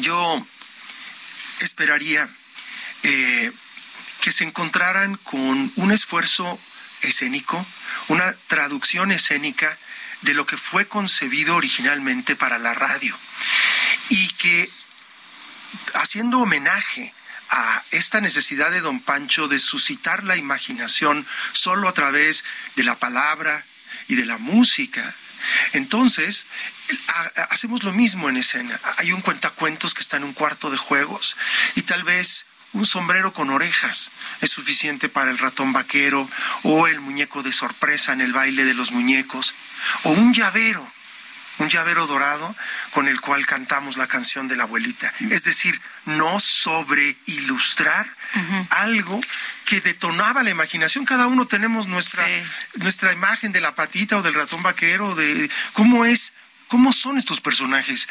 Ninguno de ellos tiene una imagen gráfica clarísima más que el grito cantor, porque sabía don Pancho que en cada niño tenía una hoja en blanco, ¿no? Eh, Mario Iván, tienes eh, también eh, producciones, nos has traído y te agradecemos mucho unos, sí, unos libros. uno que me llamó mucho la atención, de nidos, estrellas y girasoles. Cuéntanos, por favor, de las producciones también en libros. Por supuesto, mucho gusto. Pues durante la pandemia me resistí a abandonarme al pasmo y me di a la tarea de escribir una eh, actividad que ya acariciaba desde tiempo antes. Así di a luz a un libro eh, Vincent Girasoles contra el mundo, biografía y dramaturgia sobre Vincent Van Gogh, un personaje que he interpretado en el teatro y que de hecho estoy también ahora interpretando en el teatro actualmente, en la teatrería, ahí en la colonia Roma, en eh, Tabasco 152, solo viernes y sábados de octubre. Pero Penguin Random House, que me editara este libro, me solicitó también un libro para niños sobre Van Gogh. Así me di la tarea de escribir de nidos, estrellas y girasoles y pues de pronto suena el teléfono y es Penguin Random House y me dicen, ¿estás sentado? Porque la Cámara Nacional de la Industria Editorial Mexicana eligió a tu libro como mejor libro infantil del año libro del 2021. Año. Ajá, libro del año 2021, infantil y juvenil. Es el, premio Juan Pablo se, sigue llamando o ya no le llaman así? Eh, no recuerdo que se llamara así. Distinción Caniem. Exacto, de la Cámara Nacional de la Industria Editorial Mexicana. Entonces, bueno, pues esto me alentó, me encausó para escribir otro texto de, de, niñas, disfraces y un soneto, La infancia de Sor Juan Inés de la Cruz. Y más recientemente, uno que no tiene que ver con esta línea, pero que es un testimonio íntimo, personal de mi infancia, que he titulado Güerito de Rancho. Ah, Anécdotas de un niño actor mexicano y que acaba de salir. Narra mi relación con mis padres, que mi Mario Martínez eh, Ortega, que era comunicólogo, melómano, con mi madre Margarita Isabel, mis primeras aventuras en, en la radio, como niño actor de la radio, hice mucho radio de, este, de pequeño con don Manuel Bauche, aquella nevada inusitada que sucedió en la Ciudad de México, mis aventuras en la escena, mi relación con mis amigos, en la escuela, etcétera, hasta irme a Inglaterra. Entonces es un testimonio íntimo a manera de cuento para dar a conocer a los, a los niños que nos hacen favor de seguirnos un poquito acerca de mi infancia. Entonces, pues hay un panorama de, del eh, acervo, del trabajo literario que he propiciado en los últimos años. Pues Mario Iván, siempre es un gusto platicar contigo. Qué bueno que nos invites eh, a las obras de teatro, eh, esta obra en que personificas, le das cuerpo y alma a Francisco Gabilondo Soler, eh, también por invitarnos a, ver esta obra de, de, Vincent y este y tus libros también. O sea, no paras, eso nunca deja de sorprenderme. Y gracias por estar con nosotros, gracias por siempre pensar en nuestro público. Al contrario, gracias a ustedes. Aquellos que quieran entrar en contacto para saber más pueden eh, escribirnos vía WhatsApp al 55 37 33 36 41 55 37 33 36 41 y mil gracias por la oportunidad de este espacio, por el apoyo durante tantos años en este su espacio tan trascendente. Muchas gracias, muchas gracias. Y vámonos con Mónica Reyes. Mónica, ¿qué tal? Muy buenos días. Muy buenos días, Sergio, Lupita, gracias, ¿cómo están? Esperemos que bien, amigos del Heraldo Radio, para platicarles que aprovechen esta oferta de Sam's Club y City Banamex. Compra a 18 meses sin intereses con tu tarjeta de crédito Citibanamex y recibe tres mensualidades en tarjeta de bonificación. Además, al hacerte socio o renovar tu membresía titular Benefits o Plus, obtén 100 pesos de descuento. Vigencia al 18 de octubre de 2022. Condiciones en citibanamex.com diagonal promociones. CAT promedio 77.8% sin IVA. Calculado al 26 de julio de 2022, vigente al 26 de enero de 2023. Regresamos con ustedes, seguimos escuchando a Sergio Lupita. Gracias. Gracias, Mónica. Muy buenos días. Son las nueve de la mañana con 45 minutos. Vamos a un resumen de la información más importante, la información que se ha venido generando esta mañana. Presidente López Obrador anunció que esta tarde va a tener una conversación con su homólogo de los Estados Unidos, con Joe Biden, para tratar el tema de la próxima cumbre del TEMEC. Nosotros no queremos pleito. Y es así que ayer me comentó Marcelo Ebrard que lo buscaron de la Casa Blanca porque quiere hablar por teléfono conmigo hoy el presidente Biden. Bueno, y por otro lado, el presidente López Obrador aseguró que el gobierno federal está apoyando a los habitantes de todas las comunidades afectadas por las obras del tren Maya. Como se usó un buen tramo, el derecho de vía del ferrocarril del sureste, ya se habían construido viviendas, había una especie de invasión de las vías. Entonces, en varios lugares, por ejemplo en Escárcega, se construyeron viviendas y la gente aceptó. Se les construyó sus casas y se están haciendo pues muchas cosas y están contentos, la verdad, con deseos de que se termine el tren.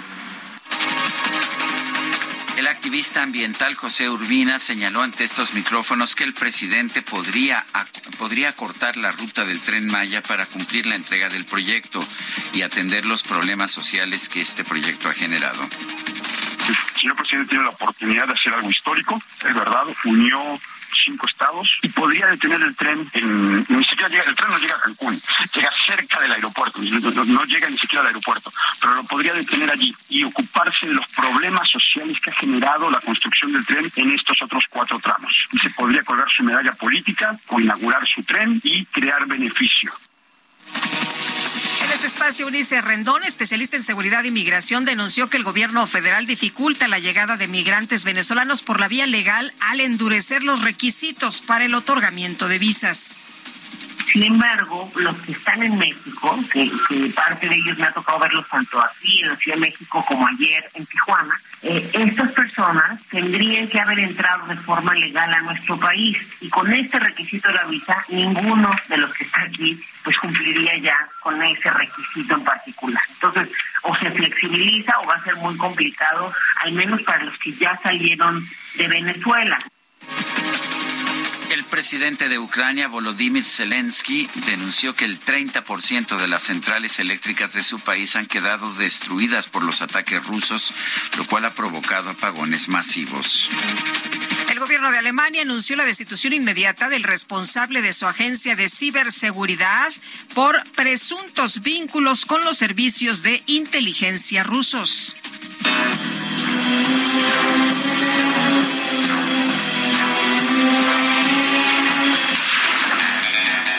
Actor británico Daniel Craig, famoso por interpretar al agente James Bond en el cine, recibió en el castillo de Windsor la condecoración de la Orden de San Miguel y San Jorge de manos de la princesa Ana por su destacada contribución al cine y al teatro. Se trata del mismo honor que ostenta su personaje, el agente 007.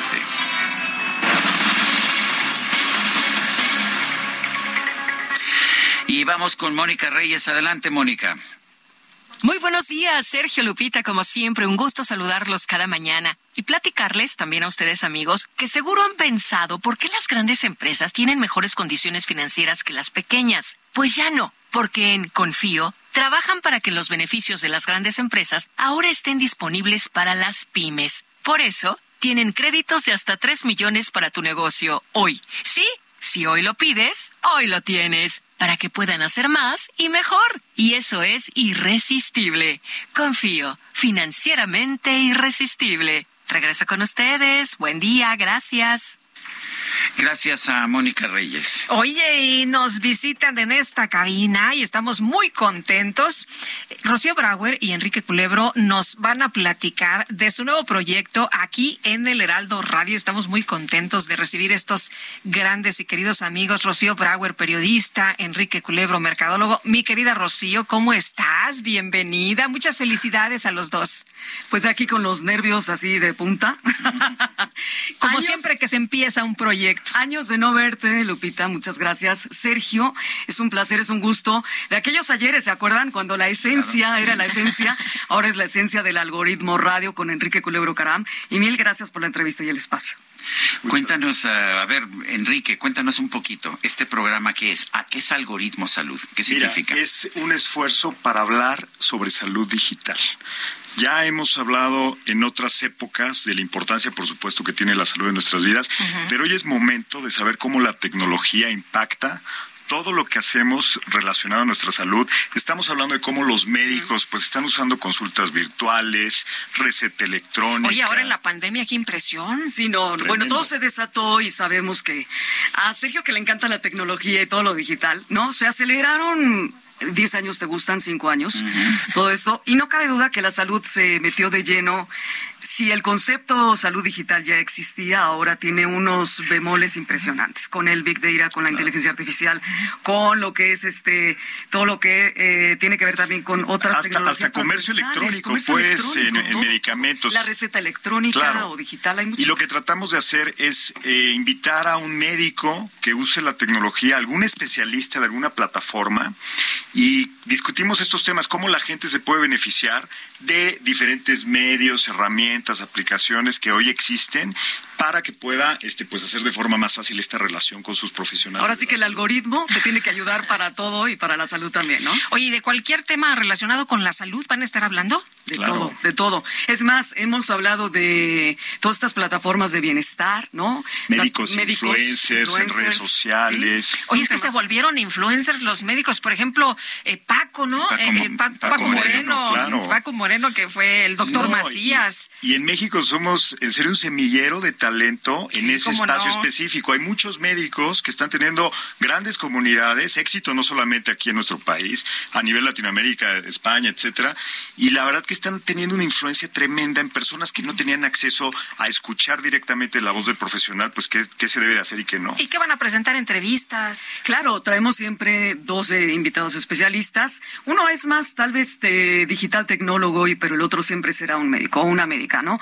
Y tiene que ver también con todas las posibilidades y el abanico grande que existe para guiarnos más y saber, bueno, cómo nuestra salud ya está en nuestro poder, ¿no? Los pacientes nos hemos empoderado en ese sentido, pero también saber que hay mucha infodemia, ¿no? Hay demasiada información y saber cuál es buena, cuál no. Rocío, todos te recordamos, te escuchamos en Esencia de Mujer, un programa muy intenso, un programa muy emotivo, este, muy amoroso. Sí. Este, esta es otra personalidad. ¿Cómo te sientes? ¿Qué tan fácil o difícil es cambiar, darle este giro a tu personalidad radiofónica? te reinventas todo el tiempo, ¿no? Y este es, eh, pero fíjate, Sergio, que tú lo sabrás mejor que nadie.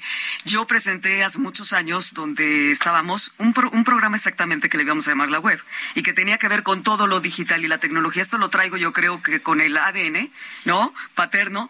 Y no fue nada difícil. Comenzamos eh, hace siete años en el 11 trabajando con un programa extraordinario y tuve la oportunidad de conocer claro. a Enrique, que se llama Digital, y es como hemos tenido ahora esta sinergia in increíble. Además, eh, es eh, algo que ya está inherente en nuestras vidas, ¿no? Antes, hace 12, 15 años, ¿quién hablaba de un smartphone? Nadie. Hoy todo el poder está en el poder de tu mano, ¿no? Yo te hablaba por teléfono a tu casa. Exacto, todavía. Todavía hablaba por teléfono, pues ahora ya hay nada más hay que escribir, ¿no? Mensajería instantánea. Bueno, pues el, el programa se llama Algoritmo Salud. ¿Cuándo lo podemos escuchar? Todos los jueves, 9 de la noche, aquí en esta estación, el 98.5 El Heraldo Radio. Y además es un podcast también. En algoritmosalud.com, ahí se encuentran todos los episodios que hemos tenido durante ya dos temporadas y en todas las plataformas donde se escucha podcast. Pues gracias a los dos, Enrique Culebro, mercadólogo, Rocío Brauer, periodista, muy amiga nuestra. Digo, la verdad es que sí, hemos tenido muchas batallas y muchos tiempos juntos. Gracias a los dos por invitarnos a escuchar Algoritmo Salud. ¿Y qué crees, Guadalupe? ¿Qué pasó? Que se nos acabó el tiempo. Pues vámonos entonces, que la pasen todos muy bien, disfruten este día y aquí nos escuchamos mañana a las 7 en punto. Hasta entonces, gracias de todo corazón.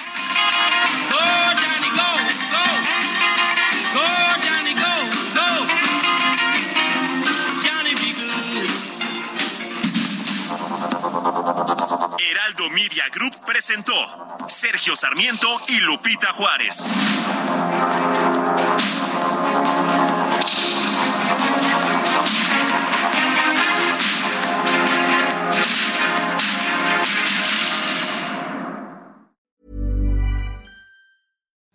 Imagine the softest sheets you've ever felt. Now imagine them getting even softer over time. That's what you'll feel with Bowl and Branch's organic cotton sheets. In a recent customer survey, 96% replied that Bowl and Branch sheets get softer with every wash. Start getting your best night's sleep in these sheets that get softer and softer for years to come. Try their sheets with a 30-night guarantee. Plus, get 15% off your first order at bowlandbranch.com. Code BUTTERY. Exclusions apply. See site for details.